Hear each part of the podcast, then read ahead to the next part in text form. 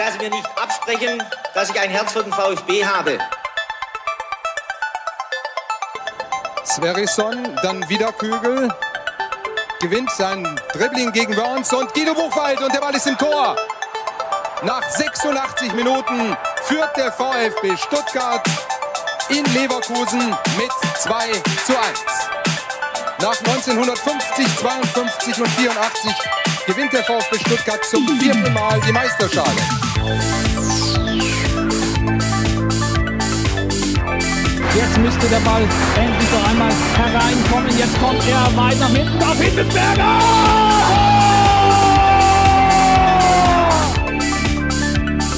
Mario Gomez, spitze Winkel, noch einmal nach innen. Pizza hat den Ball und es gibt noch einmal Abstoß vom Tor. Und jetzt ist das Spiel aus und der VfB Stuttgart ist deutscher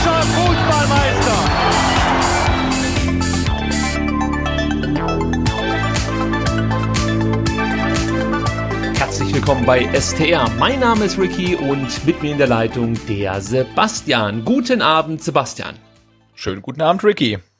Sebastian, heute hatten wir großes Glück, denn der VfB hat sich mehr oder weniger an unsere Sendezeiten orientiert und hat die wichtigen Transfers einfach mal heute Nachmittag rausgebombt, möchte ich fast schon sagen.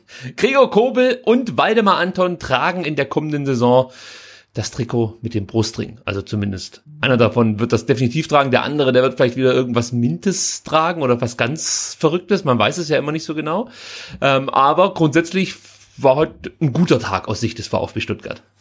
Ja, absolut. Also ähm, diese Transfers haben sich ja schon äh, seit ein, zwei Wochen angedeutet und ja, es war irgendwie klar, das äh, funktioniert schon irgendwie, aber man ist dann als Fan doch froh, wenn dann die offizielle Verlautbarung ähm, auf der Website des VfB kommt und das ähm, obligatorische Foto dann erscheint ähm, und der Spieler dann wirklich da ist. Und ich glaube, das sind zwei Transfers, äh, ja, die tun dem VfB gut und ähm, das ist auch gut, dass die frühzeitig in trockenen Tüchern sind. Ja, vor Trainingsstart, das war ja auch das erklärte Ziel von Sven Mislintat, möchte er den Kader für die kommende, kommende Saison zusammen haben. Und das sieht jetzt schon gar nicht schlecht aus. Also ich behaupte jetzt einfach mal tollkühn, dass der VfB mit diesem Kader in die nächste Saison, Saison starten könnte und dann durchaus Chancen hat, die Klasse zu halten. Also es gibt natürlich immer noch so ein paar ja, ich sag mal, kleinere Baustellen, also der Sturm ist mit Sicherheit etwas, da müsste man vielleicht nochmal nachlegen, wenn es irgendwie möglich ist. Jetzt wissen wir natürlich nicht so genau, hat der VfB noch das ein oder andere Millionchen, ich weiß nicht, in irgendwelchen Kellern gebunkert, dass sie noch äh, rausholen könnten oder eben nicht? Oder muss man warten, bis Nico González einen Abnehmer findet?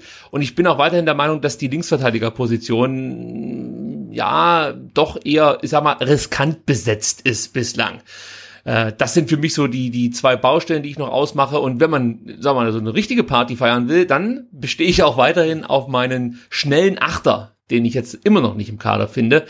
Und so ein bisschen habe ich ja nach Heidenheim geschielt zu, äh, zu Herrn Dorsch, der ja jetzt nach Genk wechseln wird, zu Hannes Wolf. Und ähm, ja, habe mich da ein bisschen geärgert, weil dreieinhalb Millionen klingt für so einen Spieler eigentlich nicht besonders viel. Ja, das stimmt.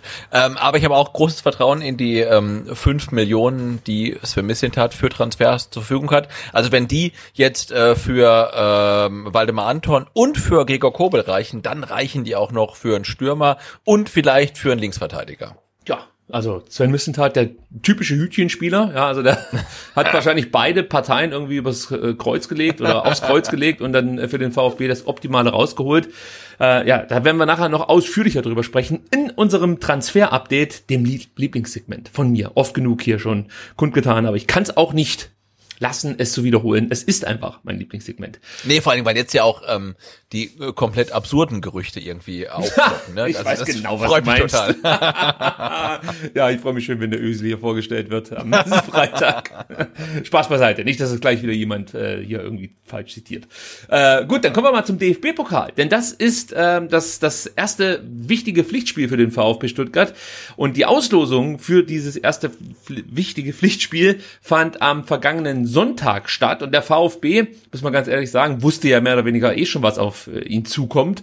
Ja, es ähm, müsste ja mit dem Teufel zugehen, wenn der Erstrundengegner nicht Hansa Rostock heißen würde. also die letzten zwei Jahre war das der Fall. Und ähm, so soll es wahrscheinlich auch in dieser Saison sein.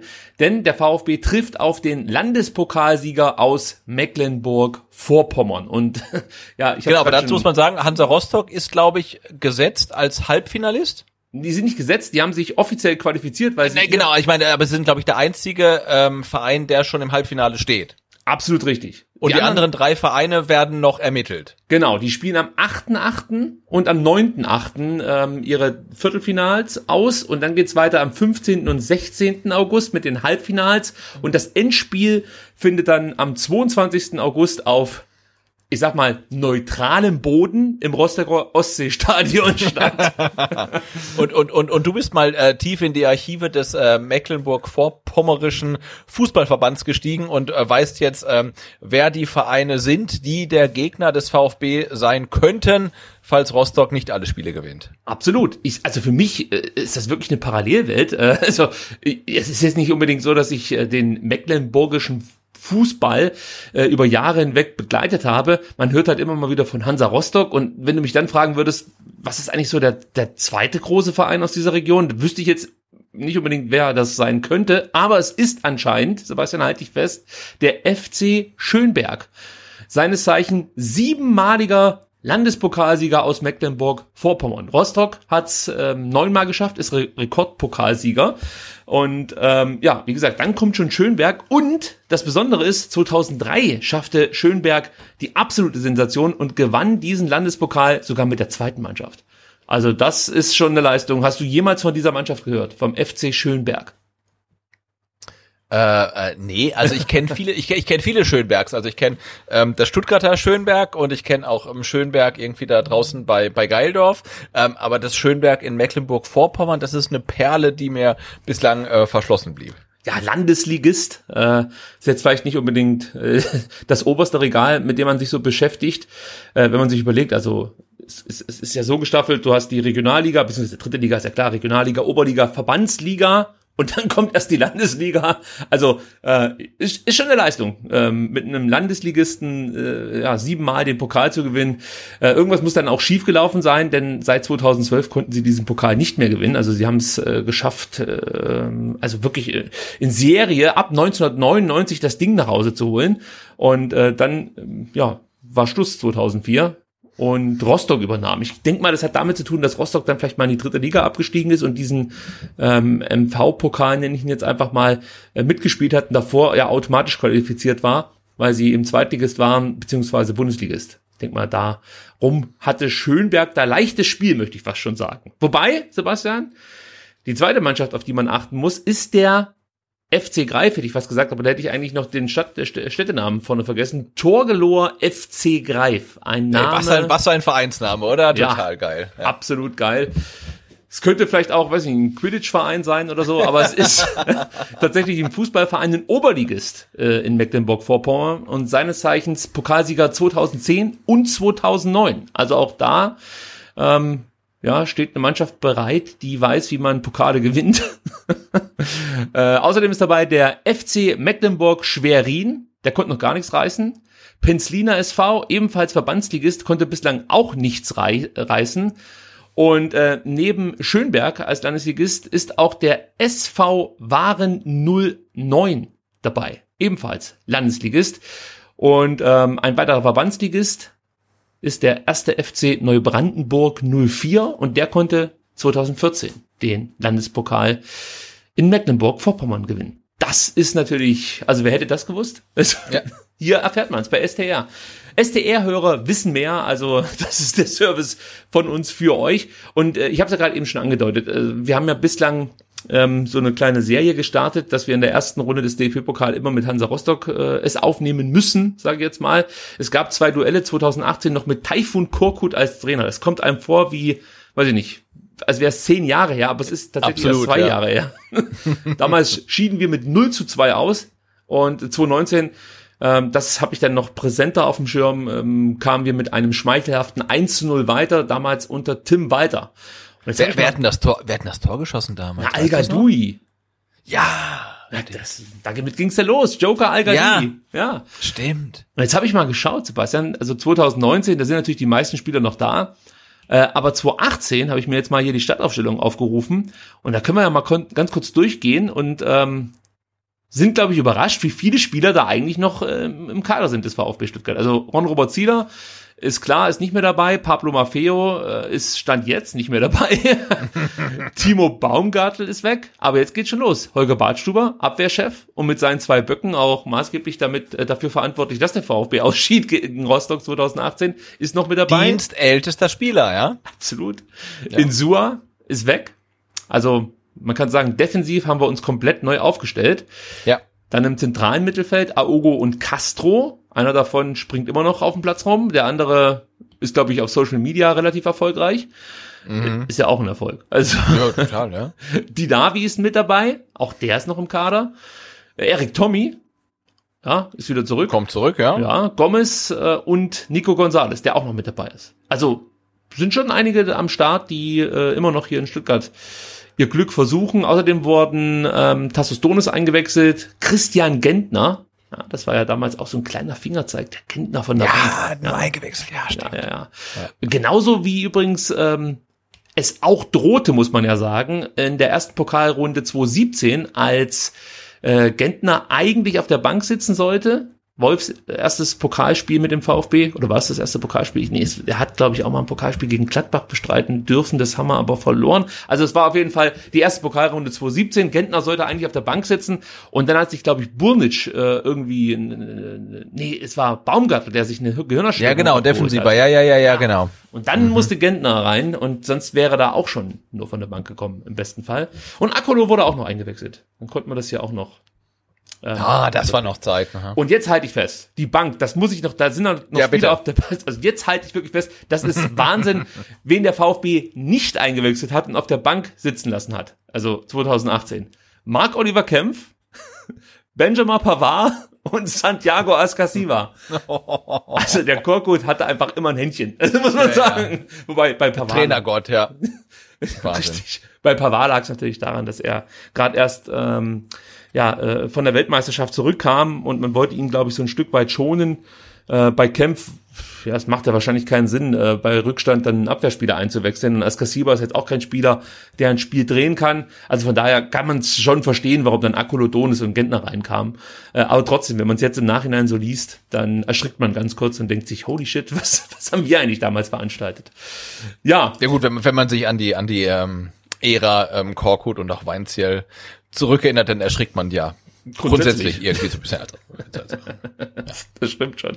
Also, die erste Pokalrunde findet dann ähm, ja irgendwann zwischen dem 11. und 14.9. statt. Das exakte Datum wird, denke ich mal, demnächst bekannt gegeben. aber das ist dann vor dem ersten Bundesligaspieltag?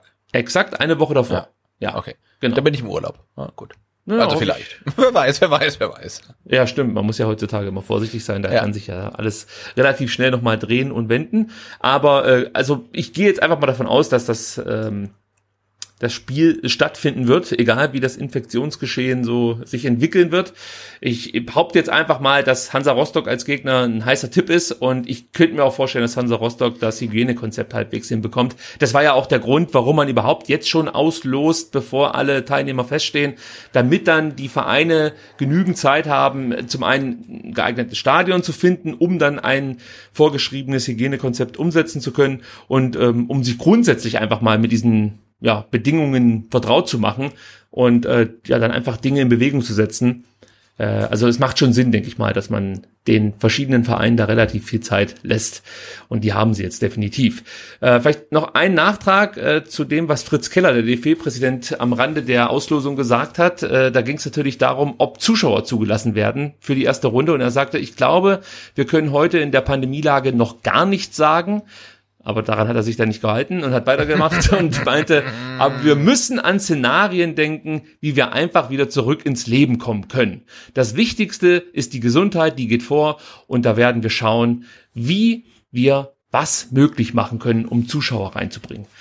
Also das äh, hört man ja, glaube ich, in den letzten Tagen, Wochen immer häufiger, dass äh, ja mehr oder weniger mit aller Macht versucht wird, Zuschauer zu den Spielen zuzulassen. Und ich sag mal so, wenn man Abstandsregeln einhalten kann, wenn man äh, das mit An- und Abreise irgendwie gelöst bekommt, ist das mit Sicherheit auch ja ein Gedanke, der der dort durchaus nach, nachvollziehbar ist. Gerade erste Runde DFB-Pokal, wir kennen das alle, wenn dann die Amateurstadien voll sind mit Fans, die dann ähm, das Unmögliche möglich machen, weil sie ihre Mannschaft so nach vorne schreien und plötzlich, was weiß ich, Ulm äh, Frankfurt den Pokalsieger aus, den, aus dem Pokalwettbewerb schießt. All sowas, das wollen wir ja eigentlich sehen. Und dazu gehören natürlich auch die Zuschauer. Von daher drücke ich jetzt einfach mal die Daumen, dass zumindest ein Teil zugelassen wird und dass man das dann irgendwie hinbekommt. Aber ja, wir haben es ja schon ein paar Mal gesagt, man muss natürlich immer wieder ein Auge auf das aktuelle Infektionsgeschehen im Land haben. Und ich denke mal und hoffe einfach mal, dass die lokalen Behörden das dann ähm, etwas engagierter machen, als das vielleicht jetzt DFL oder DFB-Verantwortlicher äh,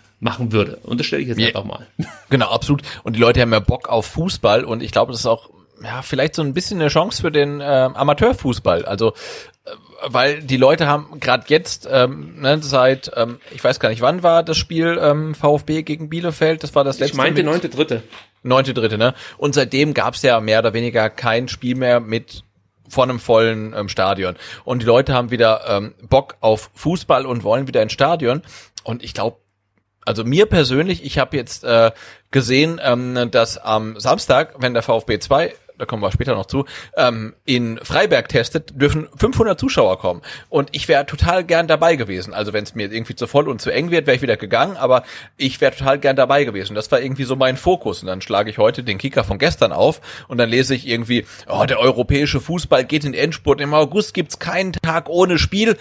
Und dann dachte ich, hey, das interessiert mich irgendwie null. Ne? Also, ähm, aber VfB 2, Testspiele und so weiter, ähm, würde ich total gerne sehen. D dieses Champions League Zeug, das ist mir echt egal. Ähm, und ich glaube, das ist echt auch eine Chance für den ähm, Amateursport, um die, die Leute mal wieder auf den lokalen Sportplatz irgendwie so ein bisschen zu locken. Und ähm, da habe ich total Bock drauf, wenn halt ähm, ja Abstandsregeln eingehalten werden können, wenn es nicht zu eng, nicht zu knubbelig wird, wenn man halt weiß, wer da war, ähm, wenn vielleicht alle auch ihre ähm, die die App auf ihrem Handy installiert haben. Ähm, aber ich glaube, das könnte schon gerade jetzt in Sommermonaten, ähm, bevor dann der normale Spielbetrieb in der Bundesliga wieder losgeht, ähm, auch eine Chance sein für ähm, unterklassige Vereine. Ich habe in den letzten Tagen viel italienischen Fußball geschaut. Also das hat mir ganz gut gefallen und gut getan vor allem, äh, weil ich habe habe ich hier im Podcast erzählt, dass ich mir eigentlich die Spiele des VfB der abgelaufenen Saison nochmal anschauen wollte? Ja, ja, ja. Ja, habe ich dann relativ. Oder, oder du hast mir auf Air erzählt. Ich weiß ja, es nicht, aber also, ich, ich habe das schon mal gehört. Ich hab's, ich hab's jetzt erstmal pausiert. ich muss ganz ehrlich sagen, also ja, es, es, es, die ersten drei Spiele, die fand ich noch sehr mitreißend. Also da habe ich mir dann ähm, Hannover, äh, was war das nächste dann? Heidenheim, St. Pauli und ich glaube, dann kam Aue. Ja. Und Aue habe ich mir auch noch angeguckt, das weiß ich noch. Und dann habe ich gedacht, nee, also das halte ich jetzt nicht durch, dass ich die nächsten Spiele, die sich ja dann ähnlich gestalteten, ähm, mir auch noch reinziehe. Ähm, mein Erkenntnisgewinn, möchte ich mal so sagen, war zu dem Zeitpunkt voll und ganz da. Ich brauchte keine weiteren Indizien, um diesen Fall zu lösen. Der VfB wird sich schwer tun und irgendwie rumpelig aufsteigen, habe ich dann nach dem vierten Spieltag für mich beschlossen und habe mein Projekt, ich gucke mir nochmal alle 34 VfB-Spiele aus der abgelaufenen Saison an, abgebrochen und bin dann dazu übergegangen, die Serie A mir anzuschauen. Und ja, also das hat, hat mir ganz gut gefallen. Also mit dem Höhepunkt eines ähm, spektakulären Heimsieges ähm, beziehungsweise eine Niederlage von Juventus Turin. Es fällt mir leider der Gegner nicht mehr ein. In der letzten Minute auf jeden Fall kam es da zum Siegtreffer. Ich glaube, es war am Freitag. Äh, das, das hat mir sehr, sehr gut gefallen, weil ich da natürlich dann auch eher für die Underdogs bin, muss ich sagen. Gegen wen war denn das nochmal? Mensch, habe ich komplett vergessen. Calcio? Ich weiß es nicht mehr genau. Sei es drum. Ich weiß aber genau, und äh, die meisten von euch werden es auch wissen, wer die neuen Co-Trainer sind beim VfB Stuttgart, die, äh, ich glaube, am Mittwoch vorgestellt wurden. Und zwar hat der VfB Peter Perchthold als Co-Trainer verpflichtet und Dino Peumann als Psychologe auch für den Verein gewinnen können. Und ich starte gleich mal mit einem Zitat von Peter Perchthold hier rein in diese Nachricht, das, äh, glaube ich, jeden, jedem VfB-Fan äh, ja einfach gut tut. Er meint nämlich, der Verein und die Stadt sind seit meiner aktiven Zeit im VfB-Trikot in meinem Herzen verankert. Sebastian, das sind Sätze, die könnte sich kein PR-Manager ausdenken, weil die einfach so gut sind. Die kommen mit Sicherheit von ganz, von ganz tief innen von Peter Perchthold heraus und er wollte sie mit uns teilen. Der 35-Jährige übernimmt jetzt also hier die Rolle des Co-Trainers. Wir wissen zwar immer noch nicht genau, was mit Rainer Wittmeier passiert ist, aber er ist nicht mehr da. Das können wir festhalten. Ja gut, aber wir wissen ja auch, er ist beurlaubt und nicht rausgeworfen. Also das, wir wissen auch, ähm, er bezieht weiterhin Gehalt. Ja, das ähm, finde ich dann auch ähm, nicht bemerkenswert, aber das darf man auch im Hinterkopf behalten. Ähm, wir haben einen ähm, Co-Trainer hm, geschasst, ähm, der bezieht weiterhin Gehalt und vier neue eingestellt. Ja, wobei man dazu sagen muss, dass ähm, ja die Personalien, die wir letzte Woche diskutiert haben, wahrscheinlich so oder so zum Verein gekommen wären. Also das hat man ja jetzt von Sven Mislintat mehrfach gehört, dass äh, so, sowohl Oliver Bartlett wie auch Michael Kammermeier sowieso auf dem Zettel standen und unabhängig von der Personalie Wittmeier hier äh, nach Stuttgart kommen sollten. Genau, aber du, du hast halt einen, einen Co-Trainer, jetzt hast du halt äh, mit ihm zusammen fünf. Das ist halt so. Ja, das ist halt so, genau. Das, das, das haben wir nachher hier auch mal äh, detailliert aufgeschlüsselt. Aber ganz kurz was zu Peter Perchtoldt, weil äh, ich habe mir natürlich dann mal angeschaut, was der so bislang gemacht hat. Und ist mir aufgefallen, der war zum einen Co-Trainer unter Martin Schmidt in Mainz und Co-Trainer unter Domenico Tedesco auf Schalke. Äh, und was man so hört, ist, dass der Perchtoldt auch schon eher so der analytische Typ ist, aber auch ein bisschen emotionaler zum Beispiel als Pellegrino Matarazzo. Also äh, könnte ich mir vorstellen, dass es da zumindest interessante Unterhaltungen zwischen Perchhold und Materazzo geben könnte, was Taktik und sowas angeht. Äh, aber auf der anderen Seite ist dann Perchhold vielleicht eher der, der mal aufsteht und, äh, weiß ich nicht, wütend auf irgendwelche Spieler einwirken möchte. Das äh, kann ja auch nicht immer ganz verkehrt sein, möchte ich an der Stelle sagen. Ähm, aber grundsätzlich bin ich natürlich dafür, dass man vernünftig miteinander umgeht.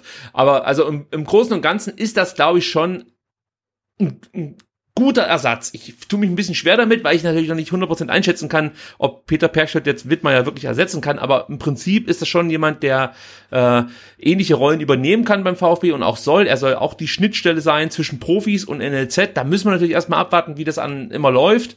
Wir haben ja letzte Woche schon gesagt, die NLZ-Leute, die werden natürlich immer wieder sagen, Mensch, da sind viel zu viel, zu viel, zu wenig Jugendspieler im Kader. Und auf der anderen Seite wird äh, die Profiabteilung sagen, ja gut, wir müssen gucken, dass wir die Punkte holen, um die Klasse zu halten. Und äh, das wird nicht so leicht werden für Peter Perchthold, da beide Seiten zufriedenzustellen. Aber zumindest möchte man weiter fortfahren mit diesem Plan, dass es eine Schnittstelle gibt zwischen NLZ und Profis. Und das finde ich schon mal wichtig. Und Perchthold ist auch jemand, der zum Beispiel auf Schalke immer wieder äh, die Wichtigkeit der U19 und ich glaube auf Schalke war es die U23 dann ähm, betont hat und immer wieder darauf gepocht hat, dass auch Spieler von der U23, von der U19 bei den Profis mittrainieren. Also schon jemand, der den Nachwuchs im Blick hatte und ich denke, der beim VfB auch wieder haben wird. Und das ist erstmal wichtig für mich, der ja dann den anderen jungen Spieler dann auch gerne mal im äh, Trikot äh, im großen Stadion sehen wollen würde. Also von daher glaube ich, ist das schon der richtige Mann für diese Position. Wusstest du eigentlich, dass der von 2005 bis 2008 beim VfB spielte? Ich nämlich nicht. Ich auch nicht. Ich habe ähm, irgendwie erst gelesen, dann ja, Stallgeruch, ne, für den VfB mal gespielt. Und dachte, ey, wenn mir den Namen an den Kopf geworfen hättest, Perchtold, hätte ich gesagt, der hat nie für den VfB gespielt. Nee, ist komplett an mir vorbeigegangen. Ja, an mir auch. 2007, 2008 hat er sogar zwei Kurzeinsätze in der Bundesliga für den VfB bestritten. Einmal ähm, durfte er bei einem, also wirklich unglaublich schlechten Spiel gegen den HSV mithelfen, sage ich jetzt mal. Das verlor der VfB mit 1 zu 4. Und gegen Bayer Leverkusen hat er auch ein paar Minuten bekommen. Das wiederum gewann der VfB mit 1 zu 0. Also er hat äh, Licht und Schatten beim VfB mhm. schon durchlaufen dürfen. Ja, der zweite Mann, der zu uns kommt, ist ein Sportpsychologe, Dino Peumann. Der kommt, heißt es, von der Red Bull Akademie und äh, betreut ebenfalls noch die U19 Nationalmannschaft. Ja, also dieses Engagement wird auch bestehen bleiben, solange er jetzt hier beim VfB ist. Und nach zwei Jahren hat der VfB endlich wieder einen Sportpsychologen. Philipp Laux äh, wurde ja damals also ich glaube nicht, dass er entlassen wurde. Ich glaube, er wollte nicht mehr weitermachen. Also so habe ich das abgespeichert. Weißt du das noch genau?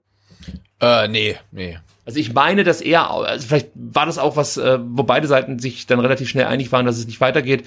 Aber ich habe irgendwie im Hinterkopf, dass Philipp Laux nicht mehr weitermachen wollte. Später hat er sich dann dann äh, wieder bei anderen Vereinen engagiert oder bei einem anderen Verein.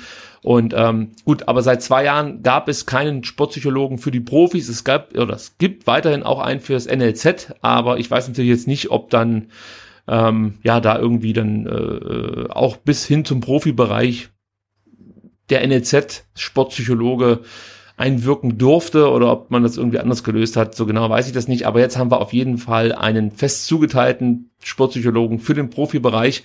Beide Trainer erhalten einen Zwei-Jahres-Vertrag. Äh, ja, und an und für sich gibt's von meiner Seite grünes Licht für beide Namen. Ich bin gespannt, was die so mit einbringen können. Wie gesagt, Sportpsychologen äh, braucht man, glaube ich, einfach heutzutage. Finde ich einfach enorm wichtig. War überfällig aus meiner Sicht. Und äh, mir war es halt wichtig, dass der neue Co-Trainer, der Wittmeier ersetzt, äh, vielleicht ähnlich eh denkt wie Rainer Wittmeier und eben dann auch so ein, so ein, ja, äh, Gefühl für die für die U19, für die U23, bei uns dann natürlich die U21 hat und äh, die so ein Stück weit mit berücksichtigt und bei Perchtold scheint das gegeben zu sein. Also von daher freue ich mich darauf. Nee, ja. nee, es klingt auf jeden Fall vernünftig. als wenn man so ähm, die Vitae der beiden ähm, Co-Trainer dann liest, dann scheint das zu passen. Und klar, bei Red Bull Akademie und DFB-Vergangenheit, ähm, dann ähm, zieht man vielleicht mal kurz die Augenbraue hoch. Aber ich glaube, das ähm, spricht schon für eine sehr, sehr gute Ausbildung, für, für eine hohe Qualifikation. Ähm, und wenn das dann Dino Beumann irgendwie mit reinbringen kann und das dann vom, von den Spielern auch angenommen wird, ich glaube, dann kann das helfen. Weil, also, dass der VfB jetzt äh, seit zwei Jahren ohne ähm, Sportpsychologen ausgekommen ist. Ähm, ich glaube, das war, war, war echt ein Fehler, ne? Und ähm, ich glaube, das gehört wirklich mit dazu zu einem modernen Fußballteam, das ist wichtig und ja, wie du sagst, einfach ein Co-Trainer, der äh, verstärkt ein Auge auch darauf äh, wirft, äh, wer im eigenen Nachwuchs da ist, der den Profis ähm, helfen könnte und ähm, ja und damit vielleicht auch so ein kleines Gegengewicht zum Sportdirektor bildet. Also jetzt, ich sage das ganz ohne Wertung, ähm, aber ich finde, es sind ja äh, wirklich verschiedene Einflüsse auch wichtig. Also einer Du brauchst einen, der sagt, hey, das können wir durch einen eigenen Nachwuchs lösen. Und du brauchst eigentlich einen, der sagt, nee, wir müssen einen dazu kaufen. Und ähm, wenn die beiden sich reiben und zu einem Konsens kommen, ich glaube, dann findest du eine gute Lösung. Und wenn das der VfB schafft, äh, durch die Aufstockung des Trainerteams, dann ist das auf jeden Fall eine gute Sache. Ich stimme dir dazu. Rainer Wittmeier sieht das bestimmt anders. ja, gut, ja, gut. Aber im Prinzip. Wer weiß, wer das. weiß, wer weiß, wann er sich dann vielleicht mal wieder äußern darf. 2028 äh, oder so. ähm, und dann äh, erfahren wir die ganze Wahrheit. Im besten Fall, ja. ja. Äh, äh, noch was anderes, weil wir jetzt schon zweimal von der Red Bull Akademie gesprochen haben. Hast du dir das mal angeschaut, da was, was in Salzburg dahin gezimmert wurde? Äh, nee, und äh, ich meine, da habe ich jetzt auch gerade irgendwie e-, eventuell kompletten Bullshit gesprochen, ne? Also, ähm, aber ich also ich mag das ganze Konstrukt nicht, aber ich glaube, ähm, die Leute, die die hervorbringen und das, was die machen, ist zum ist zum großen Teil halt einfach gut, ja. Und wenn jetzt jemand kommt von von der Red Bull Akademie, äh, dann sag ich, muss ich gestehen, ohne zu wissen, was die Red Bull Akademie ist, dann äh, glaube ich, da, dass derjenige ähm, eine gewisse Qualifikation mitbringt. Also äh, es gibt mehrere Videos auf YouTube, wo diese Red Bull Akademie in Salzburg vorgestellt wird und da zieht sie echt die Schuhe aus. Also dagegen ist der Football Naut ist, ist Kindergarten. also die haben da mittlerweile so ein 3D-System, da können sie theoretisch, also das ist das Ziel letzten Endes, Originalsituationen vom vergangenen Spieltag auf Displays, die um dich herum, also ähm, aufgebaut sind, äh, äh, die Spielsituation vom vergangenen Spieltag einblenden, so dass der Spieler dann nochmal neue Entscheidungen treffen kann oder beziehungsweise, dass man dem Spieler zeigen kann, was er jetzt hier falsch gemacht hat oder ebenfalls oder äh, richtig gemacht hat. Gleichzeitig gelten ähm, äh, kann man über diese Displays dann zum Beispiel diese typischen Football Now äh, ja, Übungen machen, sprich dann werden Farben angezeigt oder äh, irgendwelche Kreuze, die du abschießen musst. Also das ist schon ziemlich cool. Dann haben sie so eine Indoor-Fußballhalle, die komplett verkabelt ist und mit Sensoren ausgestattet ist, so dass du wirklich also wahrscheinlich sogar aufnehmen kannst, wenn da irgendwie Nasenhaar gerade irgendwie bei einem Spieler rausfällt oder so. Also es ist technisch schon äh, ist das schon Next Level, muss man sagen. Und es wurde ja nicht nur für die Fußballer gebaut, sondern auch für die Eishockeyspieler. Und ich muss sagen, das man kann das jetzt gut und schlecht finden, gar keine Frage, aber rein von dem, was so technisch geht, ist das einfach äh, ein Augenöffner, möchte ich mal so sagen. Und man, man, man guckt sich dann so die, das Trainingsgelände beim VfB an. Klar, ganz andere Voraussetzungen, das weiß ich. Wir haben halt eben keinen Sponsor, der uns da einfach mal so 100 Millionen äh, Schulden erlassen kann und gleichzeitig dann immer die besten Spieler vom Ausbildungsverein zuschachern kann.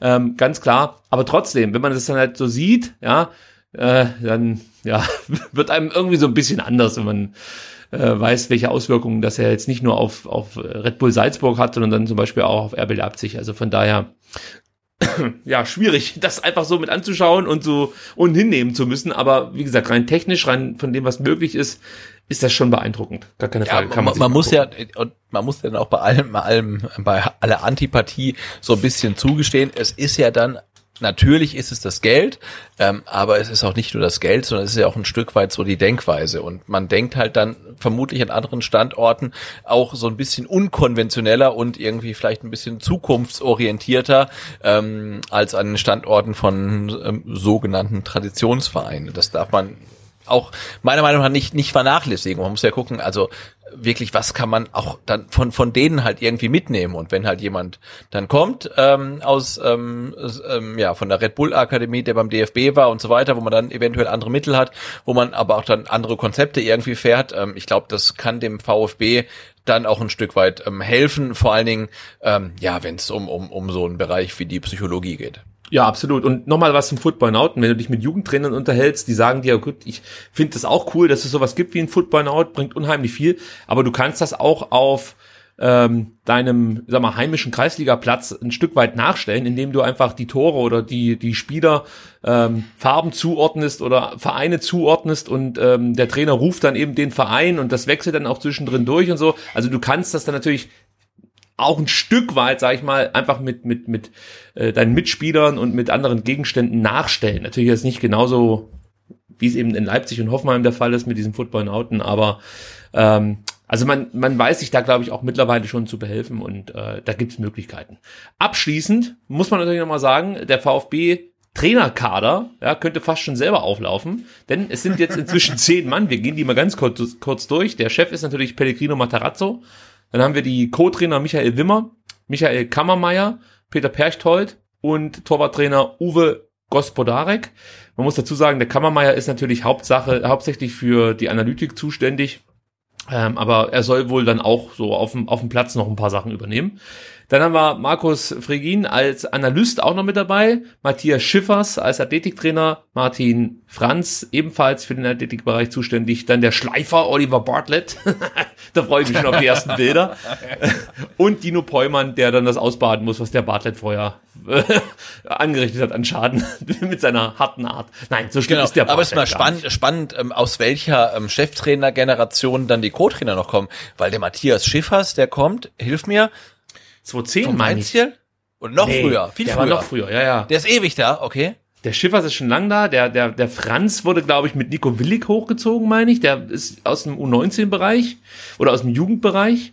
Ähm, und äh, ja, die anderen Kandidaten, also Gospodarik und Wimmer, die kamen ja mit ähm, Tim Walter zu Beginn der letzten Saison. Ja. Also Schiffers ist sozusagen unter den Trainern äh, unser Urgestein. Ja, das Urgestein, kann man sagen. Der, der war alles schon Meier quasi. Ja. Ja, also das ist, das stimmt. Das ist, das ist jemand, der hat alles durchgemacht. Ja, gut. Also wir sind mal gespannt, wie sich das dann darstellt. Vor allem auch auf äh, der Trainerbank gibt es genügend Plätze, ist die große Frage. Wir werden es erleben. Vielleicht schon, Sebastian, dann direkt bei den ersten Testspielen, denn schon bald geht es los. Äh, du hast ja vorhin schon gesagt, dir juckt so ein Stück weit. Äh, du möchtest endlich wieder Fußball sehen. Natürlich am liebsten dann vielleicht auch Amateurfußball, aber ich denke mal, du hast auch nichts dagegen, wenn der VfB, wenn die Profimannschaft wieder eingreift ins Spielgeschehen. Äh, es soll am 3.8., am kommenden Montag dann losgehen mit dem Trainingsauftakt. Ich glaube, die Mannschaft trifft sich äh, im Laufe dieser Woche schon, muss diese Corona-Tests über sich ergehen lassen und die üblichen ähm, ja, Fitness-Tests, die man eben so kennt, vor einer Saisonvorbereitung, all das findet jetzt schon statt. Und weil es eben noch keine Corona-Tests gab bislang, wird dieser Laktattest und so äh, etwas mehr gestreckt als sonst. Also es dürfen dann praktisch nicht so viele Spieler gleichzeitig anwesend sein. Deswegen meine ich, ich bin mir jetzt nicht 100% sicher, geht es am Donnerstag schon los, läuft dann über Freitag und jetzt bin ich mir nicht sicher, ob der Samstag auch noch mit dabei ist, aber auf jeden Fall werden da die ersten Tests in Stuttgart abgehalten und am 3.8. geht's dann offiziell los. Da äh, startet der VfB in die Bundesliga-Saison 2021. Und äh, der erste und diesmal diesmal ohne ohne Dietrich Raus Plakate am Trainingsplatz und ohne verängstigte Jugendfußballer, ha? Es wird so ruhig sein wie noch nie, glaube ich, am mhm. Trainingsplatz in Stuttgart. Obwohl Montag, dritter, achte, da wird dann wahrscheinlich die Bundesstraße wieder so viel Lärm ab, abgeben, dass, dass dann der ein oder andere Trainer sich wieder belästigt fühlt. Grüße an Hannes Wolf. Ähm, ja, also ich bin mal gespannt, ob es irgendwie einen Stream gibt äh, auf VfB TV. Wäre natürlich ganz schön, wenn man die erste Trainingseinheit vielleicht übertragen könnte. Ich könnte mir auch vorstellen, dass sowas geplant ist, denn am Sonntag davor werden dann die neuen Trikots vorgestellt und äh, normalerweise lässt sich die Marketingabteilung beim VfB diese Gelegenheit nicht entgehen, um dann vielleicht direkt mal mit den neuen Trikots äh, die erste Trainingseinheit bestreiten zu lassen. Also so war es ja bislang immer, nur damals dann halt eben mit Zuschauern, jetzt wahrscheinlich dann ohne Zuschauer im Stadion, aber vielleicht zu Hause dann am Livestream. Also Darauf genau, hoffe ich jetzt und, und, und, und Holger Laser begrüßt dann ähm, Orel Mangala und fragt, wo er im Urlaub war, weil er so braun geworden ist. Ja, wir erinnern uns alle noch an Lasergate vor, wann war das eigentlich? Vor zwei, drei Jahren? Ja, ich weiß ja. es gar nicht mehr. War das vor der Zweitligasaison oder vor der Aufstiegssaison? Ich weiß es nicht. Ich, ich weiß es auch nicht mehr genau, aber es war ein nicht so besonders toller Moment von Holger Laser. äh, ähnlich auch wie dann in der letzten Saison, als es diese unglaublich schlechte Musik ständig gab, die eingespielt wurde während der Trainingseinheit. Erinnerst du dich noch? Ja, also ja, ja, ja. Wurde ja dann auch live auf YouTube übertragen und man, also so geht's mir halt. Ich möchte dann halt hören, was die Trainer so sagen, was die Spieler untereinander miteinander sprechen und ähm, diese Interviews, die dann Holger Laser zum Beispiel mit Günter Schäfer führt, die höre ich mir auch immer gerne an, auch mit ähm, Tobi Herwart, das, das höre ich mir alles gerne an, aber wenn dann praktisch kein Interviewpartner bereitsteht, habe ich auch nichts dagegen, einfach so die pure Trainingsatmosphäre aufzusaugen. Aber da dachte sich das clevere Social Media Team des VfB, Mensch, da legen wir einfach einen flotten Beat runter und dann brüllte mir die ganze Zeit äh, Demi Levato ins Ohr. Äh, das war in dem Moment, also ja, war es nicht unbedingt ideal. Ich hoffe, darauf verzichten wir diesmal, sollte es einen Stream geben. Nee, diesmal wird es nicht Demi Levato, sondern ähm, Hofner Luigi wahrscheinlich. Oh Gott. Also heute, heute merk schon, Bastian hat die Krallen ausgefahren. Ja, alles gut, alles gut. gut, der erste kleine Härtetest erfolgt dann direkt am Samstag, am 8.8., also nur fünf Tage nach dem Trainingsauftakt, wird es um 11 Uhr in Stuttgart ein Testspiel unter Ausschluss der Öffentlichkeit geben. Und zwar begrüßt der VfB den SV Sandhausen. Ihr erinnert euch, das war die Mannschaft, die wir einfach mal so weggeputzt haben zu Hause. Äh, ich habe das Ergebnis schon vergessen. Was 5 zu 1? Ich meine 5 zu 1. Ja, 5 zu 1. Ja, 5 1. Ähm, also die werden wir jetzt dann ähm, hier wieder begrüßen dürfen. Ob es da einen Livestream gibt, ob es äh, überhaupt Bildmaterial gibt, müssen wir mal abwarten. Ich würde es auch hier wieder schön finden. Wenn schon keine Fans dabei sein können, dann stellt halt eine Kamera so auf, dass man auch was sieht. Wäre noch vielleicht äh, der kleine Hinweis ja. von meiner Seite aus. Äh, und vielleicht legen wir alle zusammen und schaffen diesmal einen 720p Stream. das wäre einfach toll. Ja, oder sie machen es halt so, Video 19 U21 und spielen auf dem Nebenplatz und ähm, ja, äh, machen mit dem Kabelbinder irgendwie die GoPro da oben oh, an den Zaun auf sieben Meter Höhe. Dann sieht man immerhin alles. Also das stimmt. Völlig okay. Ja, interessanter wird's dann schon ähm, wiederum knapp eine Woche später, und zwar am Freitag, 14.8. Da wird nämlich ähm, ja eben nicht in Marseille gespielt, sondern in Istre, wird das, glaube ich, Istre wird das, glaube ich, ausgesprochen. Weißt du es genau, wie der französische äh, nee, Also ich bin, ich bin, ich bin auch ähm, nicht, nicht so frankophil, aber ich hätte auch gesagt, ähm, ähm, ich hätte das heißt Istres. Istres. Istres. Schwäbisch, Istres. Wir finden es gleich heraus. Das wird ausgesprochen. Istre. Istre, da haben wir es. Hört sich ja fast, hört sich ja fast norwegisch an, Mensch. Also Istre, äh, da wird gespielt und zwar gegen Olympique Marseille, auch unter Ausschluss der Öffentlichkeit, beziehungsweise es könnte sein, dass da ein paar Heimfans zugelassen werden, denn bislang gibt es nur die Meldung, dass Gästefans äh, nicht dabei sein dürfen. Und wir wissen ja, dass in Frankreich schon ähm, ja kleinere Kontingente an Fans zugelassen werden. Man konnte das zuletzt beim französischen Pokalfinale sehen, als Paris Saint-Germain von, ich glaube, war das Saint-Etienne verprügelt wurde und trotzdem ja, den Pokal gewonnen hat. Äh, das habe ich mir auch angeguckt am Freitag. Das war auch äh, also manchmal echt schwer zu ertragen und kurz vor einem MMA-Kampf. Aber gut, äh, der ein oder andere Spieler hat vielleicht auch verdient. Schöne Grüße gehen raus an Herrn Neymar.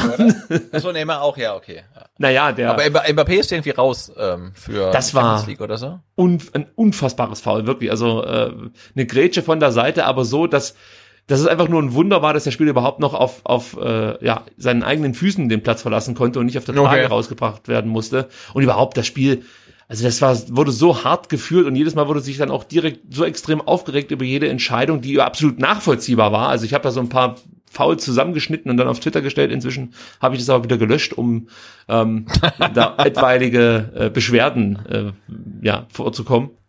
Und äh, das war schon sehr, sehr hart. Übrigens, der erste Gegner von Marseille, die starten ja in Frankreich bereits am, was ist das? Ich glaube, eine Woche später, also ich glaube am 21. oder 22. August geht es in, in der französischen Liga schon los. Und da startet Olympique äh, Marseille gegen Saint-Etienne. Das ist der erste Gegner, ja.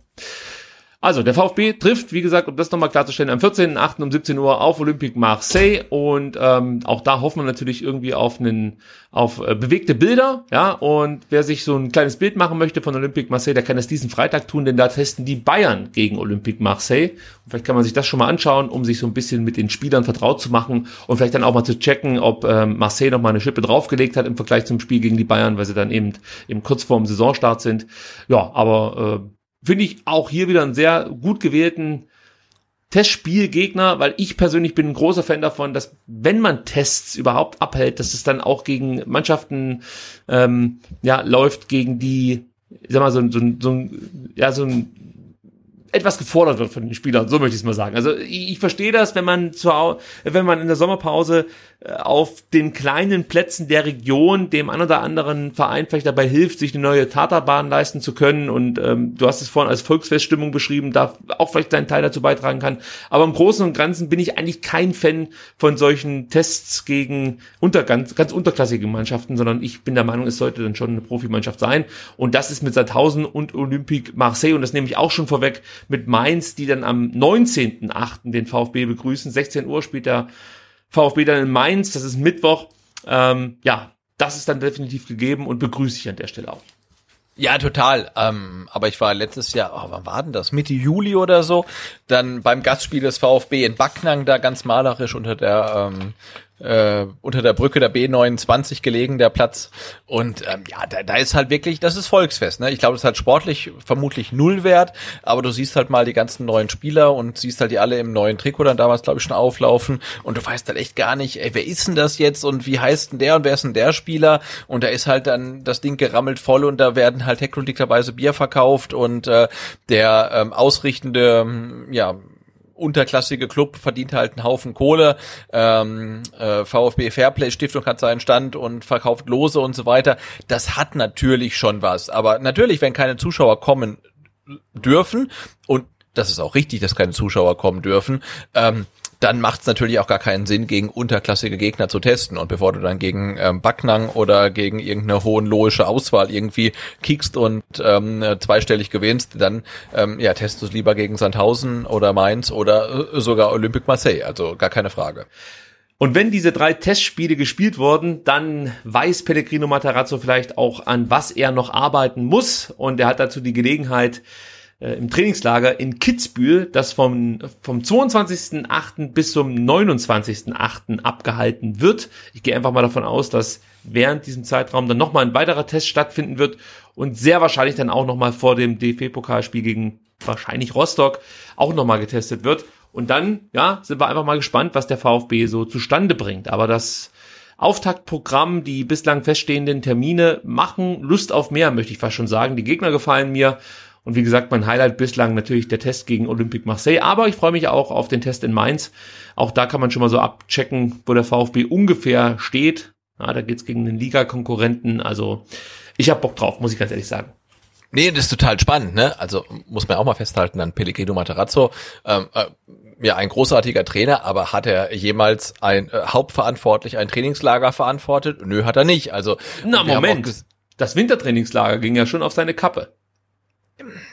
Ja. Also du ja, meinst, okay. er hat's, er hat's nicht, er hat's nicht angeleitet. ein Saison, ein Saison, ein, nee, nee, ein Saison Vorbereitungs ähm, Trainingslager mit mit Neuzugängen, die zu Okay. integrieren und so weiter. Und ähm, wir hatten ein Trainingslager unter ähm, Taifun Korkut, der schon etliche Trainingslager geleitet hatte vorher und alle sagten, hey, das war total super. Und dann hat man irgendwie dann mit ein bisschen Abstand festgestellt, nee, es war gar nicht super.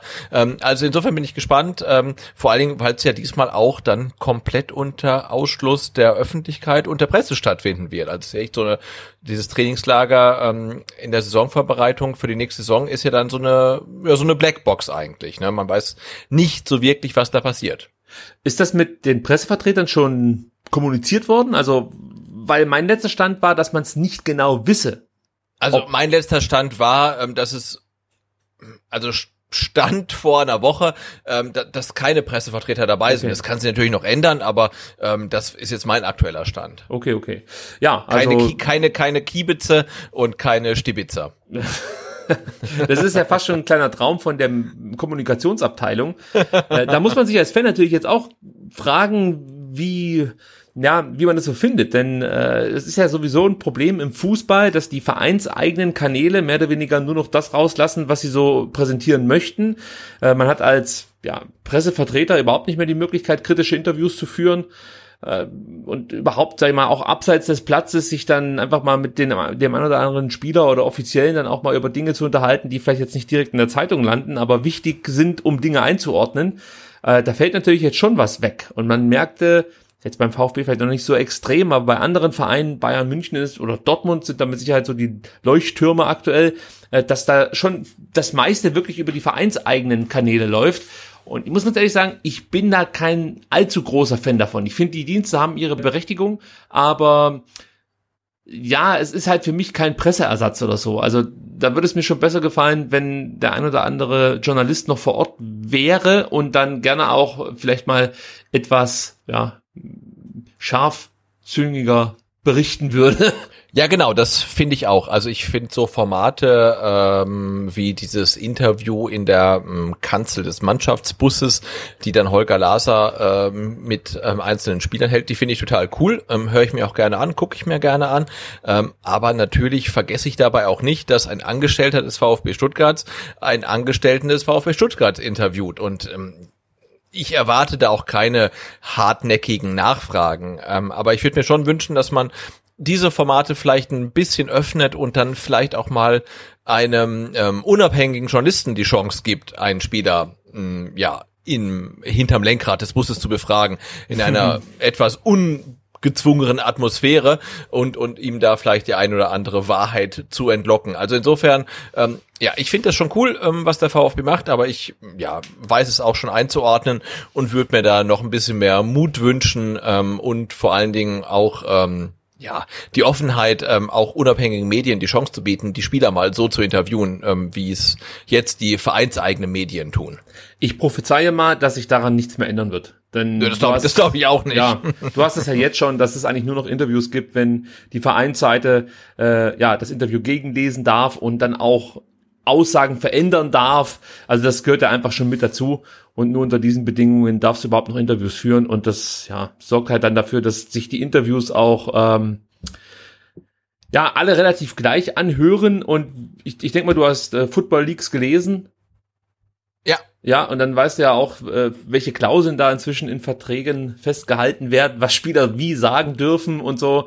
Also ich glaube, da müssen wir uns nichts vormachen. Die Zeiten, in, in, in denen dann ein Spieler mal so richtig auspackt und dann auch von mir aus mal das ein oder andere, ja, nicht unbedingt positive Wort äh, über den Trainer oder Mitspieler verliert, das wird so gar nicht mehr geben. Und ich glaube auch, dass sich grundsätzlich Spieler auch zu gesellschaftspolitischen Dingen äh, ja so äußern, wie wir uns das vielleicht vorstellen. Auch das wird ja immer weniger und wird dann, gehe ich einfach mal davon aus, auch irgendwann mal gar nicht mehr stattfinden, weil die Vereine da viel zu viel Schiss haben, dass sie sich mit irgendjemandem verderben könnten. Ja, also da mache ich mir nichts vor. Die Spieler machen das, was äh, der Verein ihnen sagt und ähm, kriegen dafür auch viel Geld.